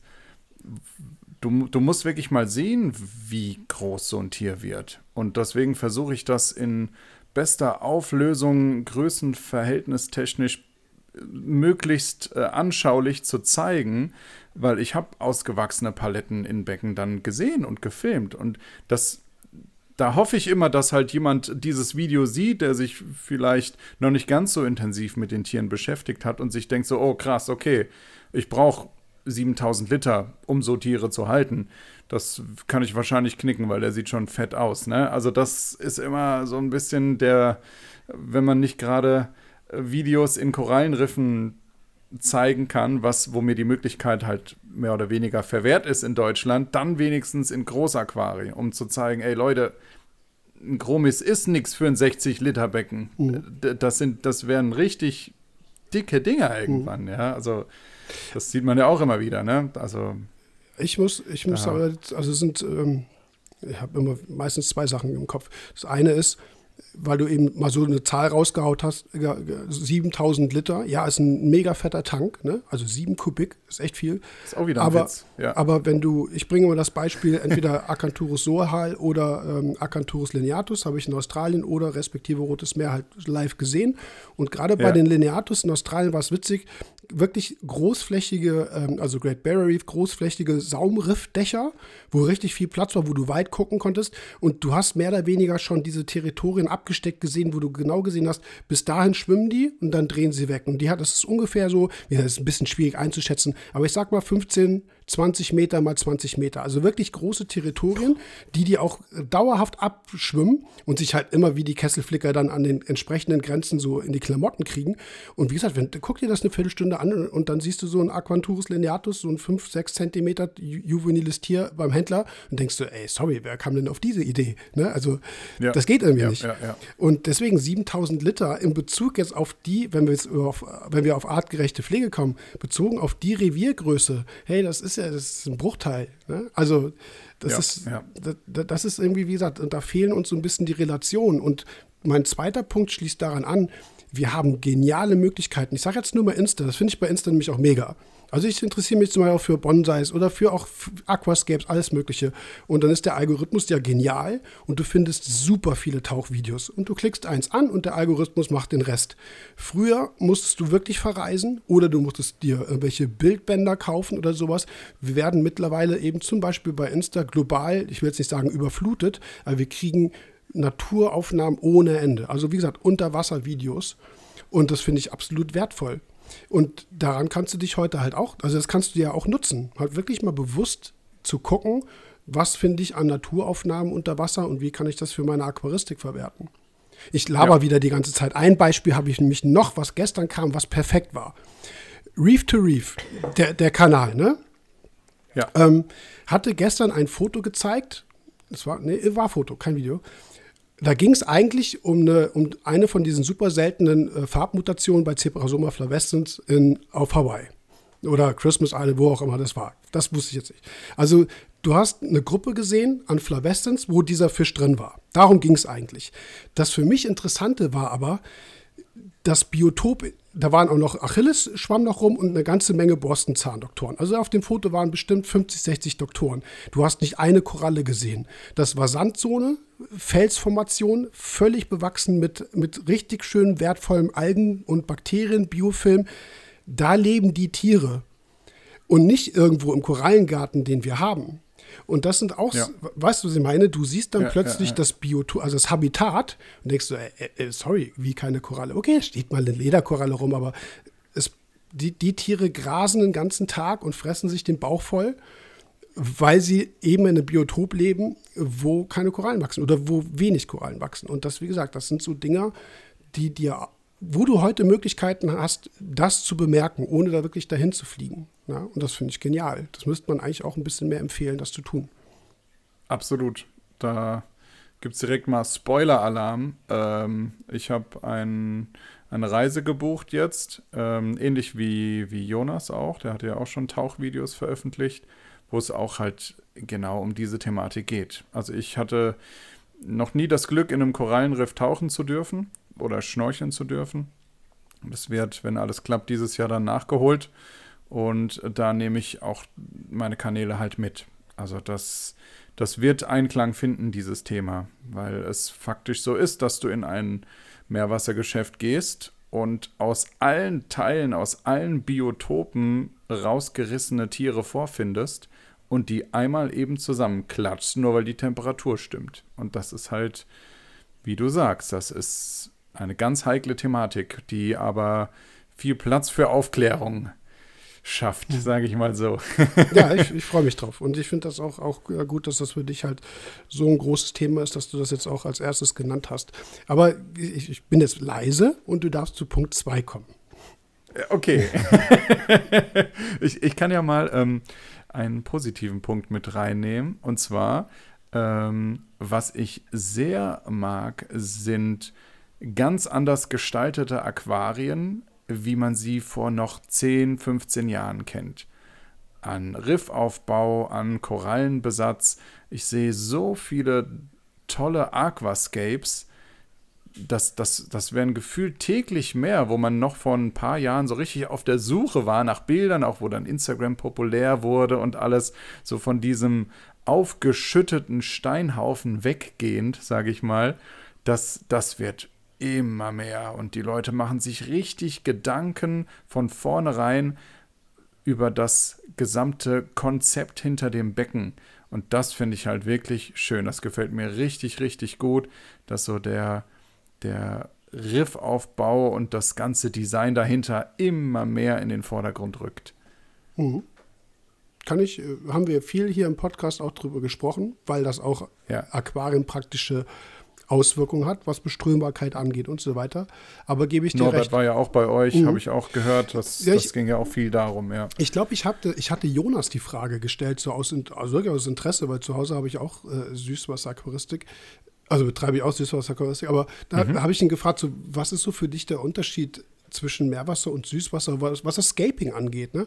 Und ich weiß jetzt gar nicht mal so, wie er genau gear- äh, geantwortet hat, aber dieser Teil des Scapings ist, ist in der Süßwasseraquaristik so groß geworden und hat so einen krass hohen Stellenwert, auch hinsichtlich bestimmter perspektivischer Richtlinien und sowas. Das stecken wir doch so ein bisschen in den Kinderschuhen. Ich glaube, das war das. Ich glaube, Jonas hatte auch so geantwortet, da gebe ich dir recht. Und mit den ganzen Materialien, die wir haben, kannst du halt auch unglaublich äh, viel verschiedene Sachen machen. Absolut. Absolut, absolut. Und da, wie du gerade sagst, da sind wir am Anfang. Da ähm, habe ich zwar auch schon Diskussionen gesehen und selbst führen müssen, ob der Begriff des Aquascapes ein fürs Süßwasser geschütztes Wort ist und was weiß ich. Wir scapen genauso wie, wie im Süßwasser unsere Aquarien äh, im Meerwasser. Und da entdecken wir, glaube ich, gerade erst, was es für coole Möglichkeiten gibt, das alles noch stylischer, natürlich auch funktioneller zu machen, wo du Strömung und sowas ansprichst. Also ein, ein, ein luftiger, cooler Lagunenaufbau ist natürlich besser zu durchströmen als äh, 60 Kilo Steine, die du halt in so ein Becken aufhäufst, ja. Und, und das, ähm, wer meine Kanäle kennt, weiß ja diesen, diesen optischen Faktor, der bei mir immer eine ganz große Rolle spielt. Das spielt dem Ganzen natürlich in die Karten. Ich, also ich persönlich hätte jetzt kein Problem mit den, das, dem Begriff Scape auf die Meerwasserchoristik zu übernehmen. Also ich finde den jetzt auch nicht unbedingt geklaut, weil wir sind Ach, da alle da innerhalb, der, viele innerhalb der Meinungen. Naja. nee, aber wir sind, also ich sag mal so, wir sind ja trotzdem alles Aquarianer, wir sind sogar Vivarianer, weil in der Terroristik hast du die gleichen Gestaltungsanforderungen, ne? Und da kannst du Exakt, auch vom Scape ja. sprechen. Ich hatte das mal. Da redest du auch vom Hardscape, ja. Ja. Ich hatte das mal architektonischen Ansatz äh, genannt im Vergleich zu einem organismenspezifischen Ansatz, wenn du also eher die Tiere im Vordergrund haben willst. Das heißt, du hast einen minimalen Aufbau und das pflanzt du voll mit Korallen, die du dann nachher auch nur siehst. Dann ist das dieser organismenspezifische Ansatz. Und wenn du, ich komme mit dem Beispiel Riffschlucht, wenn du diese Riffschlucht auch als Scape erhalten willst, das wäre für mich eben dieser architektonische Gestaltungsansatz. Da habe ich mir über diesen Begriff Scape nicht Gedanken gemacht. Damals hätte ich auch Scape schreiben können. Ne? Aber ja, das das ist cool. Das gefällt uns, Dominik und mir auch sehr gut, wenn, wenn Leute mit, mit coolen äh, Gestaltungsideen um die Ecke kommen. Das macht das Ganze nämlich auch umso vielfältiger. Ich bin ja immer auf, auf der Jagd nach Vielfalt. Ich bekomme ganz viele tolle Becken geschickt, ähm, wo ich gerne, ich persönlich einfach vorbeikommen würde und mit den Leuten quatschen und mir das Becken ansehen möchte. Aber mit einem YouTube-Kanal, jeder, der da aktiv ist, kann das nachvollziehen du, du willst ja immer was Neues sehen. Und ein, ein Becken, was vielleicht an einem anderen Standort ist und ein paar andere Tiere beinhaltet, lockt natürlich nicht die Leute auf deinen Kanal wie jetzt etwas, was ja schon von vornherein ganz anders aussieht. Und da äh, kannst du den Riffaufbau als perfektes Instrument nutzen, weil das macht ein Becken einfach anders wenn du deine Steine in V-Form anbringst oder halt irgendwie was Verrücktes machst, was ja überhaupt keine negativen Folgen auf Tier und Biologie hat. Aber es ist halt einfach ein, ein äh, ja, etwas, was so wirklich intensiv gerade Einklang in dieser ganzen Meerwassergeschichte findet, weil die Leute dann doch immer mehr Interesse zeigen, was ja vor 15 Jahren niemanden interessiert hat oder wenige Leute hm. interessiert hat. Wir wollen ja nicht pauschalisieren hier. ja, es wurde aber auch früher weniger ähm, in die Richtung überhaupt gearbeitet. Du hast deine so ja. und so viel Kilo Lebendgestein pro so und so viel Liter Wasser gekauft und dann hast du da hast du das ins Becken geschüttet, ne? Ja, genau. So, so formulieren genau. Und da hatte aber auch niemand gesagt, irgendwie so, nee, geht nicht. Also das war okay. So, heute wird viel mehr darauf geachtet, weil es, wie gesagt, auch eben diese langfristigen ähm, Aspekte hat, was die Pflegbarkeit angeht und auch natürlich, was Besatzfläche angeht. Ne? Aber ich glaube, das ist, äh, ja, hast du recht, irgendwas, was sich, was sich hier geändert hat, was in der Süßwasserchoristik schon viel länger halt ein Thema ist. Ja, absolut. Wollen wir alternieren und du switchst wieder zu einem Thema, was dir nicht so gut, was du nicht magst? Ähm, ja, können wir gerne machen. Ähm, spontan fällt mir eine Thematik ein, die äh, niemanden, der hier äh, zuhört, diskriminieren soll. Aber was ich nicht mag, ähm, sind tatsächlich äh, bewachsene Rückscheiben. Da kommt es immer sehr aufs Becken an aber so das, das ähm, ja, Normalaquarium in deutschen Haushalten würde ich literzahltechnisch im Meerwasserbereich zwischen 300 und vielleicht 600 Litern äh, ansetzen. Und da finde ich es immer so fatal, wenn man seine Rückwand schön einmal äh, zuwachsen lässt und so ein bisschen die, die Tiefe dadurch nimmt, dann wirkt das so oft wie so einen kleinen Kasten, wo du halt vorne dran einen Riff gesetzt hast. Und das, aber das, da bin ich wirklich kleinlich und äh, begeistere mich natürlich auch für Becken, die eine zugewachsene Rückwand haben. So ist es nicht. Aber das sind das einfach ein wirklich zu 100% persönliches Ding. Das darf man mir gerne übel nehmen, wenn man möchte. Aber ich freue mich immer, wenn jemand seine Rückwand äh, frei von, von äh, Kalkrotalgen und alles hält. Ich wollte gerade fragen, was heißt für dich denn zugewachsen? Heißt zugewachsen für dich Kalkrotalgen oder ja. Algen im ja. Sinne von ungepflegte Rückwand oder heißt zugewachsen? Ja, beides. Äh, beides. Im kann ja auch irgendwie hochgewachsene Monty sein oder irgendwie Zoa-Ableger mal rangeklebt und der auf einmal völlig invasiv ich, ich, ja, nach vorne ich, geht. Ich bin halt so ein, so ein absoluter ähm, Optik-Typ. Und äh, gerade der Deutsche neigt natürlich immer zur Funktionalität und klar ist es der Biologie absolut äh, positiv zuwirkend, umso mehr Kalkrotalgen im Becken sind. Und deswegen verstehe ich natürlich die Logik dahinter. Aber ein Becken wirkt, wie gesagt, je nach Riffaufbau auch nochmal. Ja, da gibt es die unterschiedlichsten Sachen, auch Korallen natürlich. Wenn ich ein Becken habe, was komplett mit SPS zugeballert ist, wo ich die Rückwand eh nicht sehe, ist es ja auch wurscht. Aber das ist ja in den wenigsten Fällen so. Und ja, ich finde halt, ein Riff lebt von diesem tiefen Effekt. Im, Im Meer hast du ja auch wenig Begrenzung, wenn du jetzt nicht gerade äh, ja, in der Brandungszone bist und halt einmal direkt in die Gegenrichtung schaust, sondern du willst ja diesen Effekt haben, der Weite. Und ganz viele Leute nehmen den sich weg, indem sie ihre Rückwände nicht frei halten. Das, wie gesagt, da bin ich kleinlich. Magst du nicht, ja. Mag ich nicht, genau. Das war deine Frage. Ja, es ist, ein, es ist natürlich ein Pflegeaufwand, den du mehr betreiben ja, musst. Absolut. Bei einer dummerweise absolut. je nach Beckengeometrie schlecht zugänglichen Rückwand. Also die, äh, das sind keine Ausreden, aber es sind durchaus natürlich Erklärungen dafür, dass du, wenn du das eben halt auch mal eine Woche nicht gemacht hast oder so, dass du dann wieder schon äh, auf einem Niveau möglicherweise oh, anfängst, wo du sagst, so, oh nee, ey, komm, wir zwei Tage mit beschäftigt. Aber du hast recht ja. und das ist irgendwas, wo, wo die ganzen Süßwasserscape auch mega Wert drauf legen. Du siehst kein kein schickes Süßwasserscape, wo das nicht der Fall ist. Wo ja sogar mit, Rück, mit Rückwandbeleuchtung gearbeitet wird, um nochmal optische Tiefen zu erzeugen und so. Also das, da gebe ich dir recht, aber es ist, es ist irgendwas, was wirklich viel Arbeit macht. Ne? Also ja, und ich erwische mich ja selber. Mhm. Also das, so ehrlich bin ich ja auch. Ne? Das, das äh, ist bei mir auch nicht permanent gegeben. Ich meine, wenn ich, wenn ich davor filme oder das Becken irgendwo auftaucht, dann sorge ich schon dafür, dass das frei ist. Aber ich, ich weiß, wie viel Arbeit das ist. Also ich unterschätze es nicht. also das ist schon, ja, aber das ist echt so eine Sache, wo ich, wo ich wirklich wunderschöne Aquarien geschickt bekomme und ich mir immer denke so, oh, würdest du für mich die Rückwand frei machen, wenn ich komme zum Drehen? Was? Nee. also das, das gab es alles schon, ja. ja, wir, eines der letzten Videos, als wir bei Sebastian im Sauerland waren, haben wir das auch gemacht. Und es und der guckt, wir guckten danach ins Becken und sagten so, ey, okay, krass, es, ist, es wirkt viel heller, es wirkt sauberer. Ja. Du hast ja, viel bessere Lichtpin, also Lichtwahrnehmung. Ne? Also diese bewachsene Rückwand, die schluckt ja auch wiederum Licht und so. Also gebe ich dir, ja. gebe ich dir absolut recht. Soll ich zur Beckenbiologie noch was sagen? Na, ganz kurz. Darf ich? Ganz kurz. Hau rein. Hau rein.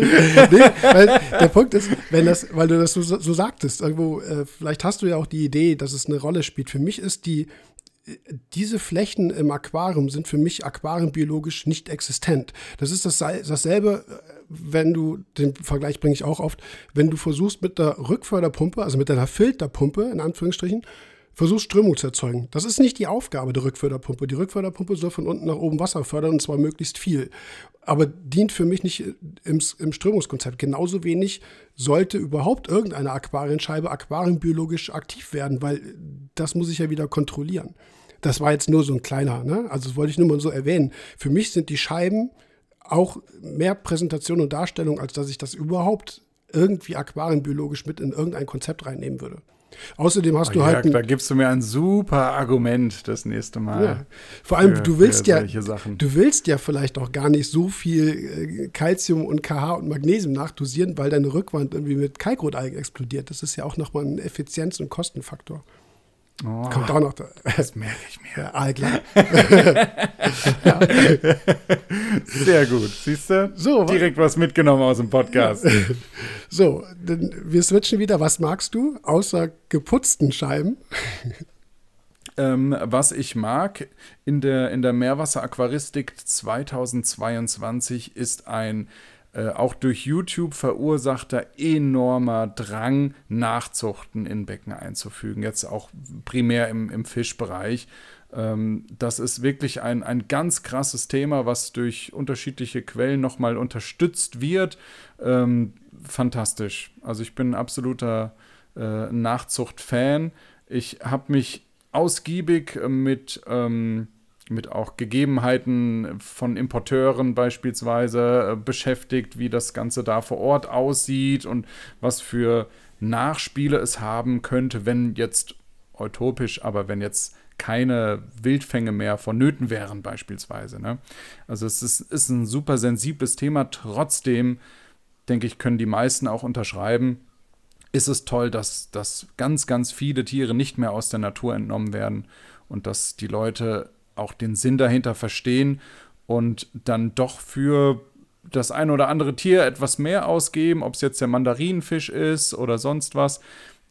Das weckt Interesse und die Leute sind stolz drauf, auch wenn ich zum Film komme, mir zu sagen, hier, guck mal, da Hawaii Nachzucht. Mhm. Das, das finde ich richtig toll. Und das war nicht so vor zwei, drei Jahren so intensiv. Ja, also wir müssen aber auch äh, äh, zugeben, dass die kommerzielle Zucht gerade von so Tieren extrem aufwendig und vor allem vom Wissen äh, ja. äh, auch Zeit brauchte. Also vor zehn genau. Jahren hat ja, das ja, global niemand hingekriegt. So, das, Jetzt sind die da und jetzt ist es natürlich an der Zeit, dass man auch die Tiere bevorzugt in den Handel bringt vor einem Wildfang. Das bin ich völlig bei dir. Aber das Wissen, wir sind jetzt gerade so an der Schwelle, wo, glaube ich, der Wissensstand da ist, dass man eben darauf deutlich schneller aufbauen kann und auch Zuchterfolge bei anderen Tieren oder anderen Fischen äh, hinbekommt. Aber es jahrelang war das mega, mega schwierig, irgendwas, irgendwas zu machen. Ne? Also schon, schon heftig. Ich hatte, 100 Prozent, ja. Ich würde da gerne, ich weiß nicht, ob du den Podcast überhaupt hörst, so regelmäßig hörst. Wir hatten ja so eine Korallenriff-Magazin, wir hatten ja so ein, so ein Dominik Ja, das war, das, das war eine eurer letzten Folgen. Mhm, genau. Ne?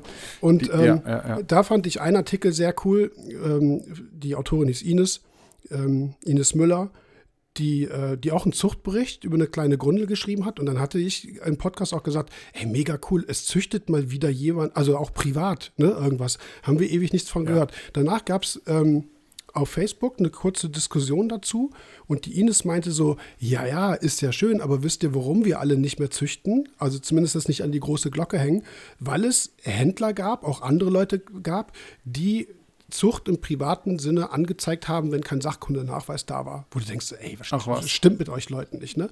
Aber das ist offensichtlich, also das äh, schrieb sie, ne? Also das ist jetzt nicht, ja. ich übernehme das jetzt einfach so, aber wenn es dann Händler gibt, die, ähm, die, die Behörde sozusagen ähm, auf, der, auf den Hals jagen, weil du den Sachkunde nach, also Paragraph 11 nicht hast, dann ist das auch wieder was, wo du dann privat denkst, so, jetzt muss ich da einen Sachkundenachweis, kostet auch wieder Geld. Also da werden Steine in den Weg gelegt, ne? obwohl wir in diesem ja. Hobby eigentlich selbstständig, also von alleine auf die Idee kommen müssten, dass das der eigentlich tatsächlich richtige, 100% richtige Weg ist. Und du denkst auch so, was ist los mit euch Leuten? Ne? Also so viel zum Thema Nachzucht im privaten Sektor. Das ist schwierig offensichtlich. Ja, ja, ne? ja, Krass. Wahnsinn. Ja, wie gesagt, diesen, diesen Palettendoktor bringe ich auch nochmal. Also es gibt Tiere, also es müssen Aquarien geeignete Tiere sein. Und das sind für mich immer Tiere, also Fische, die klein bleiben, wenig schwimmen und kleine Territorien besiedeln oder bewohnen und idealerweise halt auch friedlich sind. Und dann kannst du, wenn du diese vier Kriterien schon mal an den Start nimmst, kannst du mal locker 70 Prozent aller im Handel geführten oder gelisteten Fische rausnehmen. Ne? Also bleibt nicht mehr so viel über. Und wenn, also wenn Nachzucht dann auch noch als Kriterium dazu kommt, dann stimmt das. Ne? Dann haben wir wirklich momentan leider nur noch eine relativ kleine Auswahl. Aber trotzdem sind interessante Sachen dabei. Absolut. Und deswegen umso schöner, dass da sich die Leute mehr und mehr für interessieren, was ja auch dem Hobby zugutekommt. Es ist ja allgemein bekannt, dass wenn du anfängst, Nachzuchten zu kaufen, das Ganze ja nicht nur auf das Tier, was du kaufst, Auswirkungen hat, sondern eben das ganze System hinter eben solchen kommerziellen Nachzuchten. Und das, das muss man einfach weiter fördern.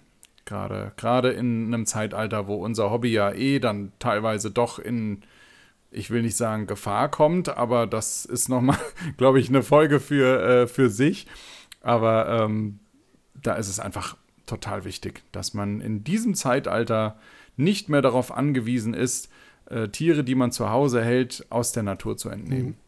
Ich würde ähm, aber schon auch als Basis für, um dieses Verständnis zu entwickeln, diese private Zucht nochmal so ein bisschen in den Vordergrund stellen, weil wenn du mal privat gezüchtet hast, gezücht, sei es jetzt nur ein Ocellaris, was noch relativ easy ist, dann verstehst du den Preis nachher. Ja. Und ich glaube, das ist auch ja, wichtig, weil wenn du diese, Fall. dann stehst du vorm Laden, ne, nach, also ich sage jetzt mal einfach irgendwie Wildfang 35, Nachzucht 175. Es ist ja einfach irgendwie rausgeschossene Zahlen, ne? Aber so ja. manchmal bewegen wir uns da. Und wozu greifst du okay zum Wildfang, weil der ist erheblich günstiger. Wenn du selber mal versucht hast, was zu züchten, dann verstehst du diesen Preis. Ne? Und dann bist du ja. vielleicht auch bereit, diesen Preis zu zahlen, ohne dass du überhaupt drüber nachdenkst, das Wildfangtier zu nehmen. Ne? Also deswegen. Aber woher soll man es ja. wissen? Nee, und dann, dann, kommt, dann kommt eben der YouTuber ins Spiel. Oder der, der Influencer allgemein geht ja auch auf Instagram zu übertragen. Aber YouTube bietet natürlich immer die Möglichkeit, geballt Wissen weiterzugeben, was mir auf Instagram teilweise fehlt, weil da auch die, die Aufmerksamkeitsspanne auf einen bestimmten Beitrag gar nicht so hoch ist wie jetzt auf YouTube, weil du dich viel eher dazu entscheidest, dem Content länger zu folgen, als wenn du dir jetzt irgendein Reel anschaust, beispielsweise. Ne? Und das kann man damit unterstützen. Ich habe jetzt auch eine Folge mit, mit Tobi rausgebracht, wo es eben um allgemein Anemonenfisch-Nachzuchten ging, wo die Leute halt mal gesehen haben, wie das im Privaten aussieht. Mit Becken hier und mit äh, nachts wach bleiben und mit Lichtern rauslocken und die ganze Chose. Da, da, also da steckt halt Arbeit dahinter, wie du sagst. Absolut. Aber es ist halt auch vom Gefühl super cool, wenn du die Tiere durchkriegst. Das ist ein, ja. das ist so ein Highlight, was irgendwie, das ist, kannst du nicht anders irgendwie, kannst du mir Purer kein, Stolz. Naja, ja, ist es auch. Ja, ja, richtig schön, richtig, richtig schön. Die ganz kleinen Babys. ähm, hast du noch Punkt 3 oder bleiben wir bei den zwei Pro und Cons oder mag ich, mag ich nicht? Ach, das sind, denke ich, um nicht um das abzuwürgen, aber ich mhm. denke, das sind wirklich so sehr ausschlaggebende Scheiben. Also Leute, macht eure Scheiben sauber. das ist jetzt wieder, wieder der perfekte Übergang. Ähm, und zwar haben wir überlegt im Vorgespräch, in Anlehnung an die Jonas-Folge, Jonas Stratmann, wo wir nach den fünf großen Fehlern gefragt haben, was sind die fünf Dinge, das ist wieder so zu fünf. Ich hoffe, wir kommen, wir kommen zu fünf. Was sind die fünf Dinge, die die Leute richtig machen, zu denen du fährst? Also sozusagen, um das einmal so umzukehren ins Positive, was machen die richtig? Okay. Ich kann ja das, was wir gerade mit Nachzuchten und Gestaltung äh, erwähnt haben, mit übernehmen. Dann wären es ja nur noch drei Punkte. Weil das machen viele Leute richtig und da lege ich auch immer Wert drauf, gerade auf dieses Gestaltungsthema, weil ich natürlich ein, ein Aquarium präsentieren möchte, was eine gewisse Ästhetik auch vermitteln kann. Das muss sich ja auch jemand anschauen. Also gerade wenn es jetzt um bestimmte Tiere geht, äh, dann muss das Konzept darum ja auch stimmen. Deswegen, ich, ich kürze das mal ein bisschen ab. Ähm, Jetzt habe ich mir natürlich keine Notizen gemacht, aber was machen die Leute richtig? Die Leute respektieren die Natur. Das Zwischenmenschliche muss immer stimmen bei so einem YouTube-Video. Also ich telefoniere mit jedem, den ich ansteuere vorher. Also es gibt sehr selten, dass ich mal nur schriftlichen Kontakt habe, sondern ich höre genau hin, was die Leute über ihre Aquarien erzählen. Und also würde ich fast von jedem eigentlich äh, behaupten, der äh, auf meinem Kanal zu finden ist oder auf den Kanälen, dass dieser Respekt hinter der ganzen Thematik absolut stimmt. Also es gibt eigentlich niemanden, der irgendwie mal eben einen, einen toten Fisch im Klo runterspülen kann, ohne irgendwie ein trauriges Gesicht zu haben. Das machen die Leute wirklich richtig. Und das, das äh, verletzt mich auch immer, wenn die Welt der Aquaristik mag jetzt natürlich auch Leute geben, die, die nicht so ticken und das Hobby betreiben. Aber wenn, wenn gerade die Meerwasseraquaristik so barbarisch dargestellt wird. Und das finde ich schwierig, weil der Meerwasseraquarianer so ein Interesse an der Natur hat und so auch im finanziellen sich einen Aufriss macht, um dem gerecht zu werden, dass das ist einfach nicht fair, wie das, wie das Hobby dann doch teilweise in der Gesellschaft gesehen wird, weil ich sage immer, der Meerwasseraquarianer wäre der Letzte, der sich für irgendein Foto in einem Riff auf eine Koralle stellt, sondern er ist der Erste, der schaut, was in der Sonnenmilch drin ist, ob das ganze Riff tauglich ist. Das ist immer so mein Lieblingsbeispiel, weil das beschreibt eigentlich so den Menschen dahinter. Und das machen wirklich viele richtig. Und ich denke auch, wenn man so ein System zu Hause hat, wird einem erstmal die Sensibilität des Meeres bewusst. Und gerade ich habe da auch viel gelernt. Ich war schon immer ein Tierfreund, aber ich habe im Laufe dieser, dieser Meerwassergeschichte immer wieder festgestellt, boah, ist das wichtig, das Ganze zu schützen und aufzuklären und irgendwie dafür zu sorgen, dass unsere Riffe noch möglichst lange erhalten bleiben. Und ich denke, da gibt es ganz, ganz viele, die das richtig machen in unserem Hobby.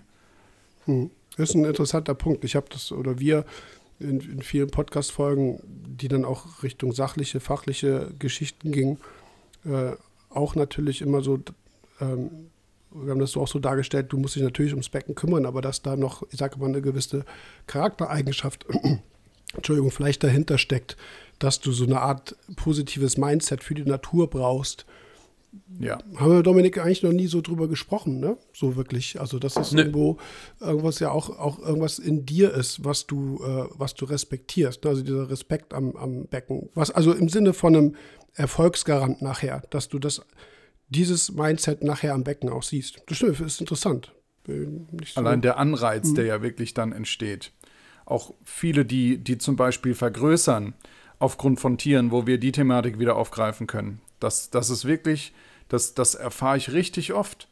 Wenn dann eben solche Gespräche kommen wie, oh, der, der Fisch und mh, mm, wo dann, wo die Leute dann einfach happy sind und sagen, ja, aber guck mal hier, ich habe schon mein neues Becken bestellt, weil ich habe selber gemerkt, dass das ein bisschen zu klein ist für den.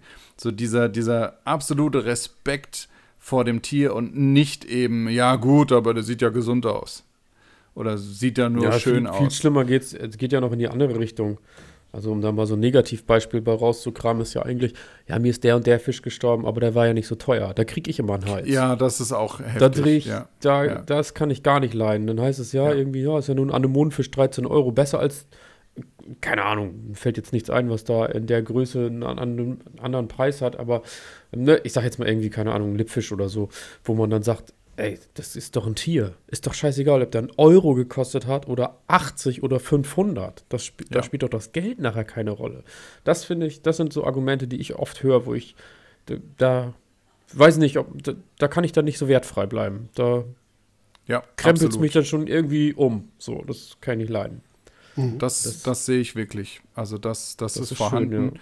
weil ähm, bei so einem Dreh, ich meine, ihr kennt das ja auch vor, vor YouTube, dann ist jeder aufgeregt und jeder hat irgendwie Angst, was Falsches zu sagen. Und ich merke immer wieder, was für eine Ehrlichkeit dann doch zutage kommt, wenn man das erste Mal eine Kamera im Gesicht hat. Du, du, es, es fällt Leuten schwer, irgendwas zu spielen oder irgendwie sich da Informationen auszudenken. Meistens sagst du einfach das Erste, was dir in den Kopf kommt. Und das ist halt in so einem Fall meistens eine ehrliche Antwort.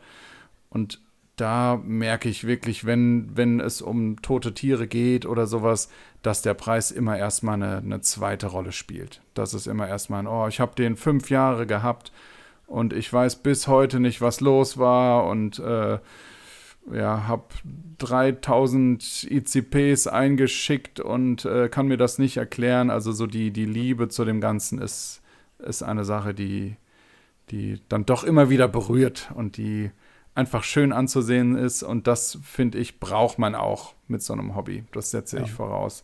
Nicht unbedingt das ganze Finanzielle dahinter, das ist auch wichtig. Aber du brauchst eine Liebe zu dieser Thematik und ohne die solltest du auch kein Aquarium zu Hause haben. Wobei das ja oft zusammenspielt, ne? Das Finanzielle. Also ohne das jetzt so zu das sehr ich, das ist auch wichtig, auf jeden Fall. Das ist so wichtig. Ja. Ich, also ja. ne, viele sagen, ich meine, gut, das ist jetzt irgendwie, du hast ja auch ein, ein, Video gepostet, wo du sagst, Mensch, man kann das halt, ne, man kann mit dem und dem Preis äh, das und das erzielen. Trotzdem bin ich immer ein großer Freund davon zu sagen, so, ey, lieber ein Tausender in der Rückhand haben, als ja. nachher zu sagen, so, ja, scheiße, konnte ich mir nicht leisten. Oder, ne, weil ich denke immer, wir pflegen Tiere und da sollte der Preis, also ich sag mal, wenn mein Hund das Bein gebrochen hat oder so, das ist mir scheißegal, was der Tierarzt nimmt. Und ja, so genau. sehe ich das beim ja. Aquarium auch. Ne, wenn da Sache. irgendwas los ist, dann muss ich investieren. So Ja. zum Wohl der Tiere. Und dann darf es nicht darum gehen, irgendwie zu sagen, so, ja, ey, kostet jetzt 30 Euro oder 50 oder 200 oder was auch immer. Ne? Also da denke ich auch immer, da sollte das Wohl der Tiere im Vordergrund stehen. Und das spielt, äh, finde ich total gut, dass du das sagst. Spielt für mich auch eine große Rolle, ja. Ja, das, das war auch die, die Reaktion dann von dem äh, Low-Budget-Tutorial, was ich jetzt rausgehauen habe, wo dann viele auch meinten, ob das nicht irgendwie günstiger ginge und mir irgendwelche Sparbrötchenartikel geschickt haben, wo ich auch denke, oh, wenn es bei dir an 50 Euro jetzt hapert, dann bist du dir vielleicht doch nicht ganz der Verantwortung bewusst, die du mit so einem Becken hast. Ja. Das Ich finde das grundsätzlich ja gut, dass man sagt, ey, man kann das Low Budget fahren, gar kein Thema. Trotzdem Absolut, klar. muss halt, muss halt der Groschen nicht, irgendwo ja. noch in der Ecke liegen, ne? Gar keine Ja. Frage. Warum nicht? Ja. Ja, ich glaube dann, ähm, äh, diese fünf Punkte, stimmt, die haben wir damit eigentlich durch. Also mit dem, was wir vorher schon besprochen haben. Und wir haben jetzt eigentlich wieder einen guten Übergang. Also über Großfische und insbesondere über die Haie wollen wir, wollen wir mit dir noch sprechen. Spannendes Thema. Ja. Ähm, ich ich, ich fange mal so an. Also auf die Haie kommen wir noch. Ich habe hier, wie gesagt, Ja. Großfisch und Haie stehen, äh, weil ich das, das auch wieder ganz, äh, ganz interessant finde, weil du jetzt quer durch die Republik und auch noch über Grenzen hinausgefahren bist und vielleicht besser als viele andere darstellen kann, wie viele große Becken gibt es überhaupt, die, die man Ja. so als Auffanglager wie es ja so oft genannt wird, ach, ich kaufe mir den, äh, der geht nachher ein großes Becken, wo ich auch zu zu Dominik schon drüber gesprochen habe, also, wo sollen die Tiere denn alle hin? Und deswegen, Ja. äh, um diesen Übergang, wie, wie schätzt du das wirklich ein? Also, wie, wie viele im Verhältnis wirklich ausreichend große Becken kennst du, die in der Lage wären, all die zu klein gekauften Fische äh, aufzunehmen, die so verkauft werden? Ja, mal so Nicht- prozentual nicht- von dem, was du kennst. Ja. Also es ist natürlich nicht im Ansatz ausreichend für, für die Menge an, an Tieren, die mit solchen Argumenten gehalten werden. Und klar, es ist immer wieder auch der, der Traum natürlich zu sagen, hey, äh, ich baue in zwei Jahren ja mein Haus und dann will ich eh ein großes Becken haben. Ich, ich glaube, in den meisten Fällen ist das gar nicht böse gemeint, sondern da ist wirklich die gute Absicht, einerseits mit dem äh, Gedanken, ich kann nicht warten, mir dieses Tier zu kaufen, deswegen kaufe ich es jetzt schon in klein. Und dann immer dieser Traum, hey, ich wollte ja auf 5000 Liter erweitern, dann ist es wieder kein Problem. Ähm, wirklich äh, Großbecken gibt es, also wir, wir reden jetzt mal von äh, fünfstelligen Literbeträgen, was ich als wirklich richtiges, großes, fettes Becken bezeichnen würde, gibt es ja nur minimal. Ähm, einerseits sind diese Becken schwierig zu finden, auch jetzt im, im YouTube-Bereich, weil da oft so immense Geldbeträge drinne stecken, dass viele, die sich das einfach für sich zu Hause ermöglichen möchten, sich. Ja. Die wollen das nicht an die große Glocke hängen, was ich auch total Oder sind verstehen in ihren kann. Kreisen unterwegs, ne? Äh, Genau, genau. Also ich hatte Ja. jetzt auf Seafriendly Reef zwei, drei Becken, wo es über eine komplett anonyme Schiene auch ging, wo kein Ort genannt werden durfte, kein Name Ja. durfte fallen. Ich durfte äh, das ganze Interior auch nur bis zu einem bestimmten Rahmen mit aufnehmen. Also das sollte alles verborgen bleiben. Ähm, das waren jetzt auch gar nicht die Becken, wo ich jetzt sagen würde, da ist am meisten Geld reingeflossen, aber trotzdem, die Leute, die haben halt enorm viel Angst vor Kritik im Internet, zu Recht. Das hat sich die Menschheit selber verkackt auf gut Deutsch, ähm, dass ich das nachvollziehen kann, dass da jemand keinen Bock hat, halt einen Kommentar zu fressen. Und das schränkt das Ganze enorm ein. Und meine Suche nach solchen Becken, weil ich ja großes Interesse daran habe, das zu zeigen, immer wieder. Ich liebe einfach so Spezialprojekte. Und da wie ein kleiner Junge stehe ich jedes Mal wieder davor. Also da kann ich mich nicht dran satt sehen. Da ist die Auswahl sehr begrenzt. Ich äh, habe momentan zu einer Person auch im Ausland Kontakt, die ein 60.000 Liter Becken baut, ähm, was auch schon im Entstehungsprozess ist, was auch Meerwasser befüllt wird mit Korallenbesatz. Das ist ein wirkliches Megaprojekt. Ähm, ich habe äh, ansonsten in dem fünfstelligen Literbereich fallen mir vier, fünf Becken ein auf komplett Europa gesehen. Mhm. Und ja. das ist jetzt echt nicht viel, ne? Nee. Was ist für dich ein Großfisch? Also ab wo geht's los? Wo würdest du sagen, das ist ein großer Fisch? Ähm, ja, Großfisch ist natürlich immer wieder die, die Sache nach ähm, Schwimmbedarf, ne? Also wir kennen es ja allein von, von Lippfischen, die vielleicht nicht so groß sind, aber die halt Meter zurücklegen, dass dir schwindelig wird. Ähm, ein Großfisch beginnt bei mir ab 25 Zentimetern eigentlich. Hm. Mhm. Also, also da, ne?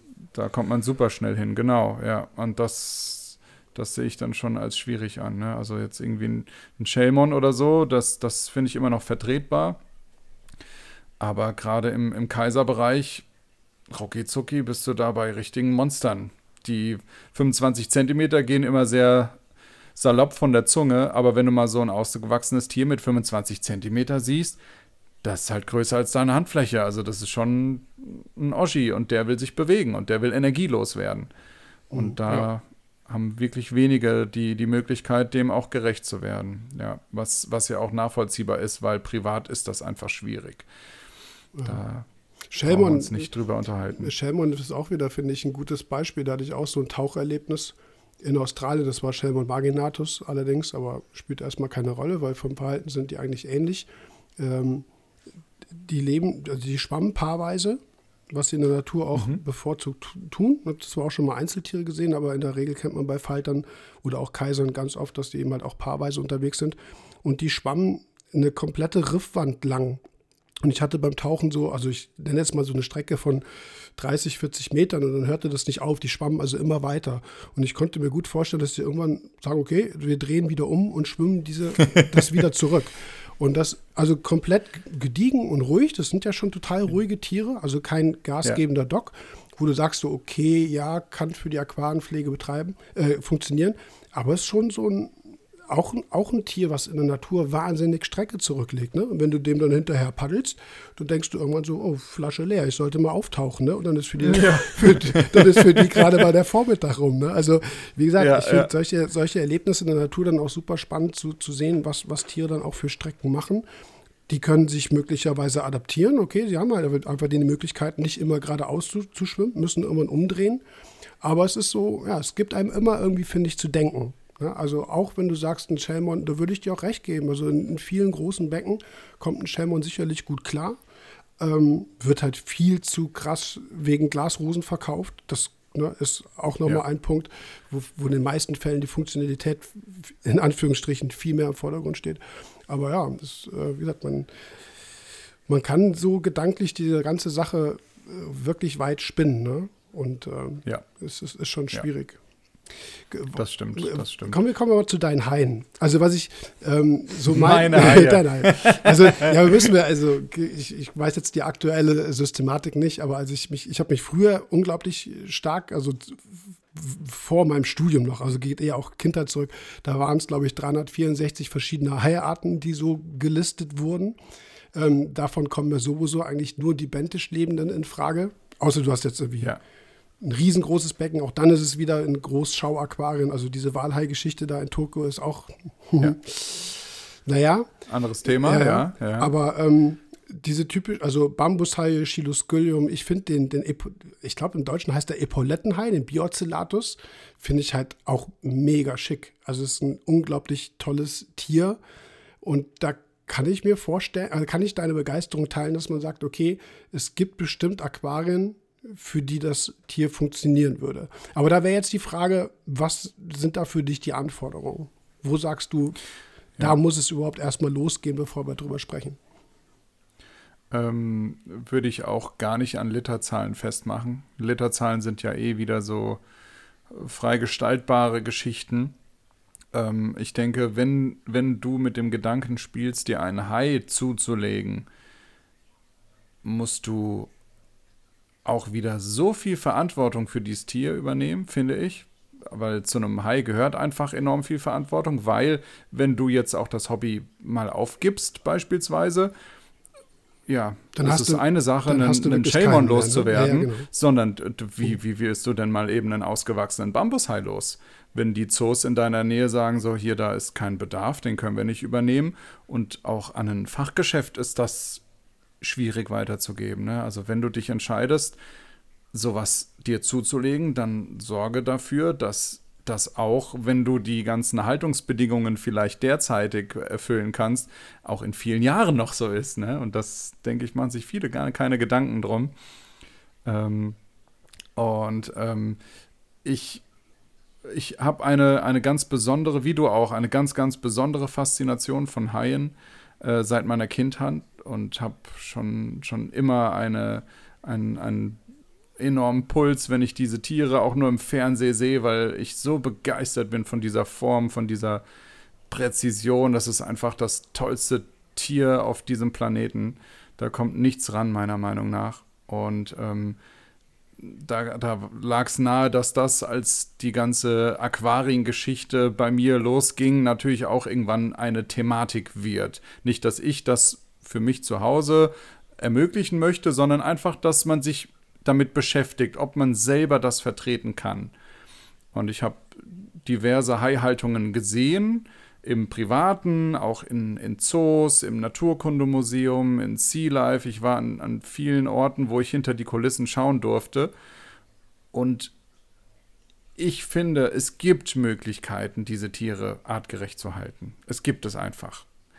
Gerade Bambushaie, die gehen mal ab beim, beim Fressen, aber ansonsten ist da ähnlich wie, wie jetzt die Thematik, ein Krokodil zu halten, ist da jetzt nicht ganz so die Bewegung drin, wie man, wenn man das mit einem Schwarzspitzen vergleicht, zum mhm. Beispiel.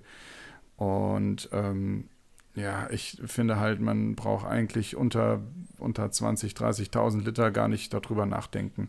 Und es gibt immer wieder Leute, die sagen, ey, guck mal hier, ich habe ein, ein 5 Meter mal 1 Meter mal 1 Meter Becken da klatsche ich mir jetzt Bambushaie rein. Das gibt es. Das ist eine Zeit lang, glaube ich, auch cool.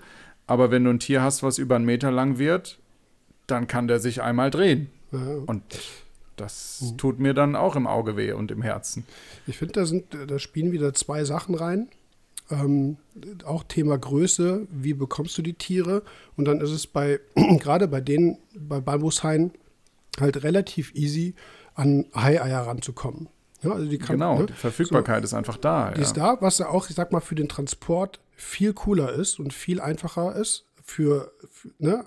Aber es verleitet, finde ich jetzt auch, also du siehst so ein Hai-Ei beim Handel.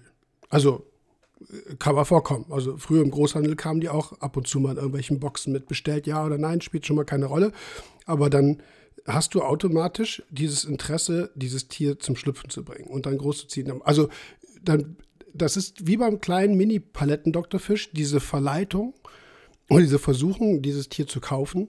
Ähm, aber auch die Begeisterung ja, ja, natürlich. Ne? Absolut, das, das absolut. kommt ja dann immer genau. on top. Ja, ja. Du, aber, du, klar, ja. Du siehst es und du denkst dir so, oh, und dann sind wir wieder bei, hm, hm ja. nächstes Jahr kriege ich einmal Gehaltserhöhung und vielleicht könnte ich ja, ne, und dann zack.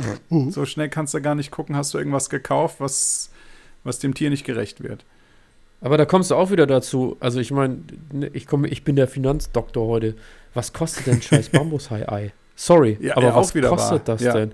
Das ist doch, da kann, da geht's ja los. Auch was kostet ein Bambushai? Ne, ich habe mir den Spaß gerade mal gegönnt. Früher 60 Euro. Ein Apfel und ein Ei hat so ein Ei gekostet. Ja, also war nicht teuer. Nö. Und jetzt 77. Für 77 kriegst du, ne? Also einfach mal gegoogelt, 77 kriegst du ein Bambushai-Ei und für 179 kriegst du ein Hai. Hallo? Wahnsinn. Da stimmt doch irgendwas vorne und hinten ja. nicht, oder? Ich meine, hi, Alter. Ja. Das ist schon krass. Für Geh heute mal zu Euro. Aldi und äh, kauf einmal schön ein, dann bist du den gleichen Betrag los. Mhm. Ja. Das ist Wahnsinn. Das ist der Wahnsinn. Ja, ja, das ist. Ja, wo aber, wir bei Verantwortung sind. Ne? Ja. Fängt das ja. an, aber es, ich finde, da greift der gleiche Mechanismus. Ne? Also dieses, äh, ich kaufe mir dieses Tier, weil es auch in Mini-Größe angeboten wird. Wie gesagt, hier sogar noch mit einem spezielleren Fall, dass du ein Ei bekommst, was du ausbrüten kannst. Ne? Also es ist ein extremes, ich sage jetzt mal, äh, ja, ein Punkt, was, was, das Einkaufsverhalten irgendwie bestimmt. Das Zweite ist, was ich ganz oft auch in, in, in dem Zusammenhang mitbekommen habt, das gilt. Wir reden übrigens, also ich von meiner Seite würde auch gerne über Blaupunktrochen sprechen, weil mit, mit Haien mhm. und Knorpelfischen sind ja. wir da schon mal in der gleichen systematischen Kategorie. Ja. Aber da siehst du dann auch, ich sag jetzt mal 2.000, 3.000 Liter Becken, wo ein oder manchmal sogar zwei Blaupunktrochen drin sind, wo ich denke so, ey Leute, und dann kriegst ja. du die Antwort, ja, der liegt ja den ganzen Tag nur rum. So, ja, am Tag. Aber die meisten von denen, die können auch tagsüber aktiv sein, aber die hauptaktive Phase ist immer in der Dämmerung. Oder ja. sogar nachts, ne? Aber meistens in Dämmerphasen. Und dann sind die wahnsinnig aktiv. Dann schwimmen die auch. Also, ne? Das ist etwas, wo du dann nicht dann dieses Tier drei Stunden lang am, am, wie so eine Trimmergründel am Boden liegen siehst, denkst du, ah, da braucht er keinen Platz. Sondern du musst halt auf, auf das Verhalten der Tiere, auf den Tag-Nacht-Rhythmus, da, darüber musst du Bescheid wissen. Und das ist nachher das, wo die artgerechte Pflege greift oder deine Verantwortung dafür. Nicht für die fünf Stunden, wo er da träge liegt. Ne? Und das sind ja. Argumente, die ich schon ganz oft gehört habe. So, der, der, liegt da ja nur rum. So, ja, dann beobachtest du ihn aber nicht richtig. Ne? Aber, ja, naja. ja, ja, ja. Ach, das ist, das ist ein ganz übles Thema, wo ich auch ähm, auf meinen Kanälen, ja, vielleicht eine, eine Fehlentscheidung getroffen habe, weil ich ein Becken äh, ja, gefilmt habe, wo eben diese Tiere in zu kleiner Haltung meiner Meinung nach sind. Aber das Becken war so mega, ne? Und ich so, oh, kann man das zeigen oder nicht? Und, mm, und das, das liegt alles in meiner Verantwortung. Ich würde niemals da irgendwie dem Tierpfleger einen Vorwurf machen. Aber das, das, das ist schon präsent, auch mit Blaupunktrochen, diese Thematik. Da, da muss man einfach aufklären und muss halt einfach ja, ich, ich, morgen, morgen kommt ein Video auf dem NateShop-Kanal online, wo es um Krokodile geht, in Privathaltung. Ist ein sehr ähnliches Thema, denke ich mal, weil du halt auch kleine Kaimane zu kaufen bekommst. Die sind dann halt 30 Zentimeter groß und die Verlockung ist da, als Terrarianer dich irgendwie dem äh, anzunehmen. Und ähm, da versuche ich halt mit mit Gegenbeispielen zu argumentieren, weil ich jemanden besuche, ein sehr, sehr exklusiver Einblick, der auch erstmal lange überlegt hat, ob er das Ganze der Öffentlichkeit zeigt, weil es halt auch ein Privatbereich ist, ähm, wo man mal wirklich sieht, okay, das brauchst du für so ein Tier. So groß wird dieses Tier. Und ich denke, das, das ist eine gute Lösung, weil du ja mit Begeisterung ziehst. Du sagst nicht, ey, guck mal, das ist ein kleines Becken, da schwimmt dieses Tier rum, das ist scheiße. Sondern du zeigst jemandem etwas, wo, wo er Glücksgefühle bekommt, ein Tier in einem schönen großen Becken zu sehen und gibst aber dann das Argument mit auf den Weg hier. Das ist aber auch ein Standard. Das musst du erfüllen, um dieses Tier zu halten. Und so versuche ich immer mit positiver Energie auf meinen Kanälen zu arbeiten, weil ich glaube, dass das einfach immer zu kurz kommt, weil man primär auf YouTube so dieses, ja, durch, will ich jetzt keine Namen in den Mund nehmen, aber durch, äh, durch den einen oder anderen diese enorme Verurteilung immer, immer erfährt. Aber ich, mein Mittel ist einfach ein anderes. Mein Mittel ist die Begeisterung und die teile ich mit meinen Zuschauern auch. Und das ist, denke ich, auch in solchen Fällen immer am besten, einen Hai zu zeigen in einem Großaquarium um so ein bisschen die, die Möglichkeit zu Hause eben zu zeigen, dass es, dass es einfach faktisch dem nicht gerecht wird. Mhm. Ich denke mal, so kann man das beschreiben. Abschließende Frage, die daran anknüpft. Wie wichtig findest du dann für uns Aquarianer zum Beispiel den Besuch in Schauaquarien, öffentlichen Großaquarien? Wie siehst du den, ich sage jetzt mal vielleicht auch die Verantwortung genau dieser Großaquarien gegenüber uns? Wirklich dann auch das, was du sagst, darzustellen, sorry, die Tiere gehören, wenn dann, also entweder ins Meer oder zu uns, aber nicht zu euch nach Hause. Da wird nicht wirklich kommuniziert, oder? Also nicht, nicht Wie kann ich die Frage verstehen? Meinst du jetzt, ob es quasi ähm, in der Aufgabe, äh, als Aufgabe von den Zoos oder von den Schauaquarien mehr wäre, da zu kommunizieren? Oder? Ja, mehr, also dass, dass die, okay, du, du sagtest ja eben, dass der dass der Mensch an sich die Diskrepanz sieht zwischen dem Aquarium zu Hause und dem Großaquarium und dann selber so. auf die Idee kommt mhm. und merkt so, okay, passt irgendwie nicht. Ich weiß nicht, wie viele Leute die, das hinkriegen, ehrlich gesagt. Und deswegen mhm. wäre ja. wiederum die, nicht die Aufgabe, wenn du als Großaquarienbetreiber wer auch immer dahinter steckt, solche Tiere zeigst, wäre nicht im gleichen Maße dann auch nicht dann die Verantwortung da, wirklich Kontakt zu suchen, wie auch immer, ne? über Videos, ja, die ja. da laufen, über, über, über Artikel, die in Aquaristikzeitschriften oder auf Aquaristikkanälen, zum Beispiel über dich, wie auch immer, dann, dann verbreitet werden. Wie gesagt, ich sehe da eine gewisse, wenn wir es so weitergesponnen haben bis jetzt, schon eine gewisse Verantwortung, dass du eben nicht auf dumme Ideen kannst, sondern die richtigen Schlussfolgerungen daraus ziehst.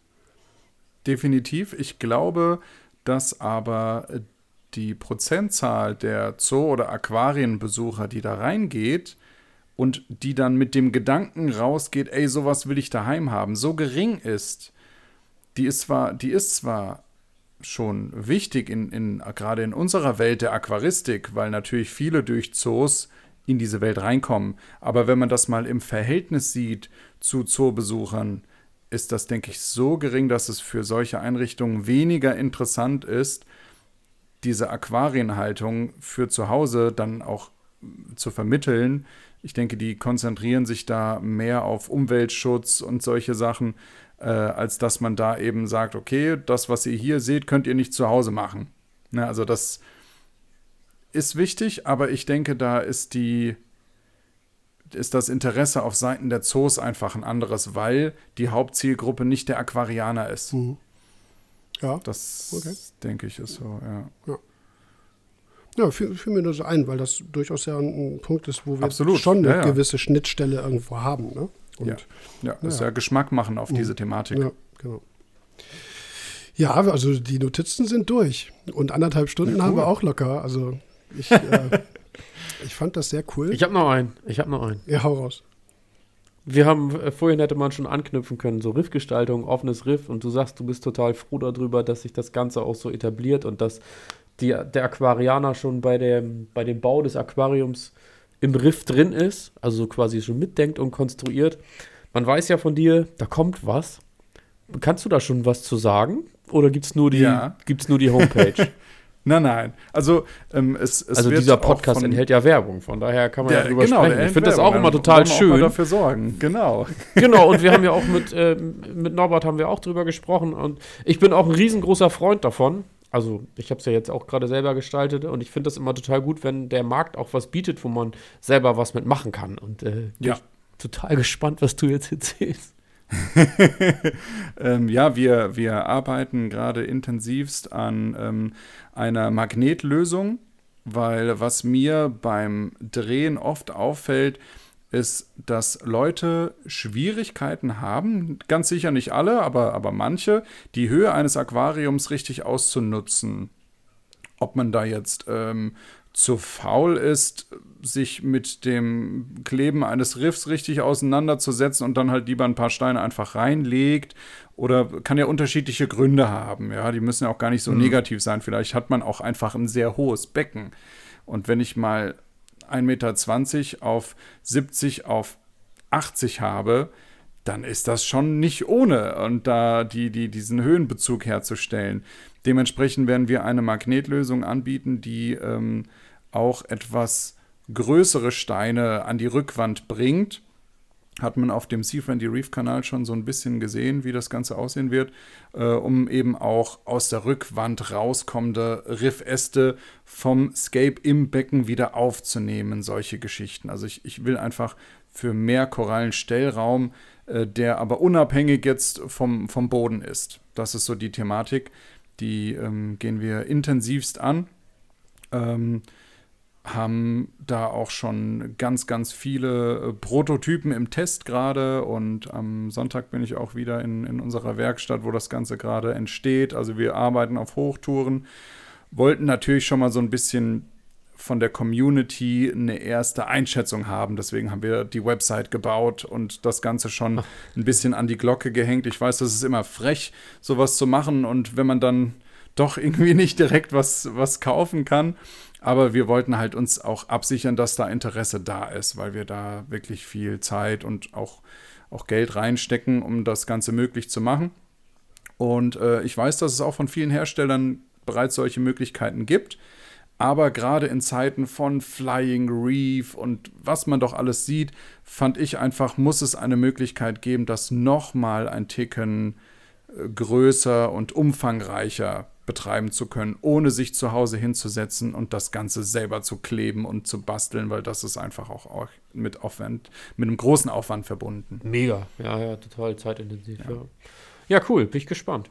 Ja, also dürft ihr euch drauf freuen. Sind wir wieder bei der, bei der schönen Dendroneftia überwachsenen Steilwand, die in mein 2-Meter-Projekt reinkommt, was nur auf Papier ja. existiert. Ja, der Vorteil, an, der Vorteil an Magneten ist halt, dass du das rausnehmen mhm. kannst. Das finde ich halt immer ja. cool. Und wenn du deine Rückwand ja. sauber machst, zack, rausgenommen oder halt einfach nur an eine, an eine, andere Scheibe gesetzt, das geht halt schnell. Weil das ist halt immer der Nachteil äh, an, an der Verklebung jetzt irgendwie am Ablaufschacht oder sowas, wird ja auch oft gemacht. Ja. Das kriegst du halt ja, spannend. so easy weg. Also nicht nur die Rückwand. Das kann ja auch. Nicht nur die Rückwand. Becken, die sind nur. Gut, dann sind es zwei Rückwände, aber so wird es ja teilweise ja. gar nicht gesehen. Es ne? kann ja der Schacht sein oder eine Seitenwand oder. Was genau, genau. Cool. Also die, die, ja. die ganze Chose wird man auch in den, in den Ablaufschacht setzen können. Also die Magneten sind da so abgeschirmt, dass man das auch unter Wasser komplett nutzen kann. Spannend. Du Tausendsasser umso mehr bei den ganzen Projekten, die du machst.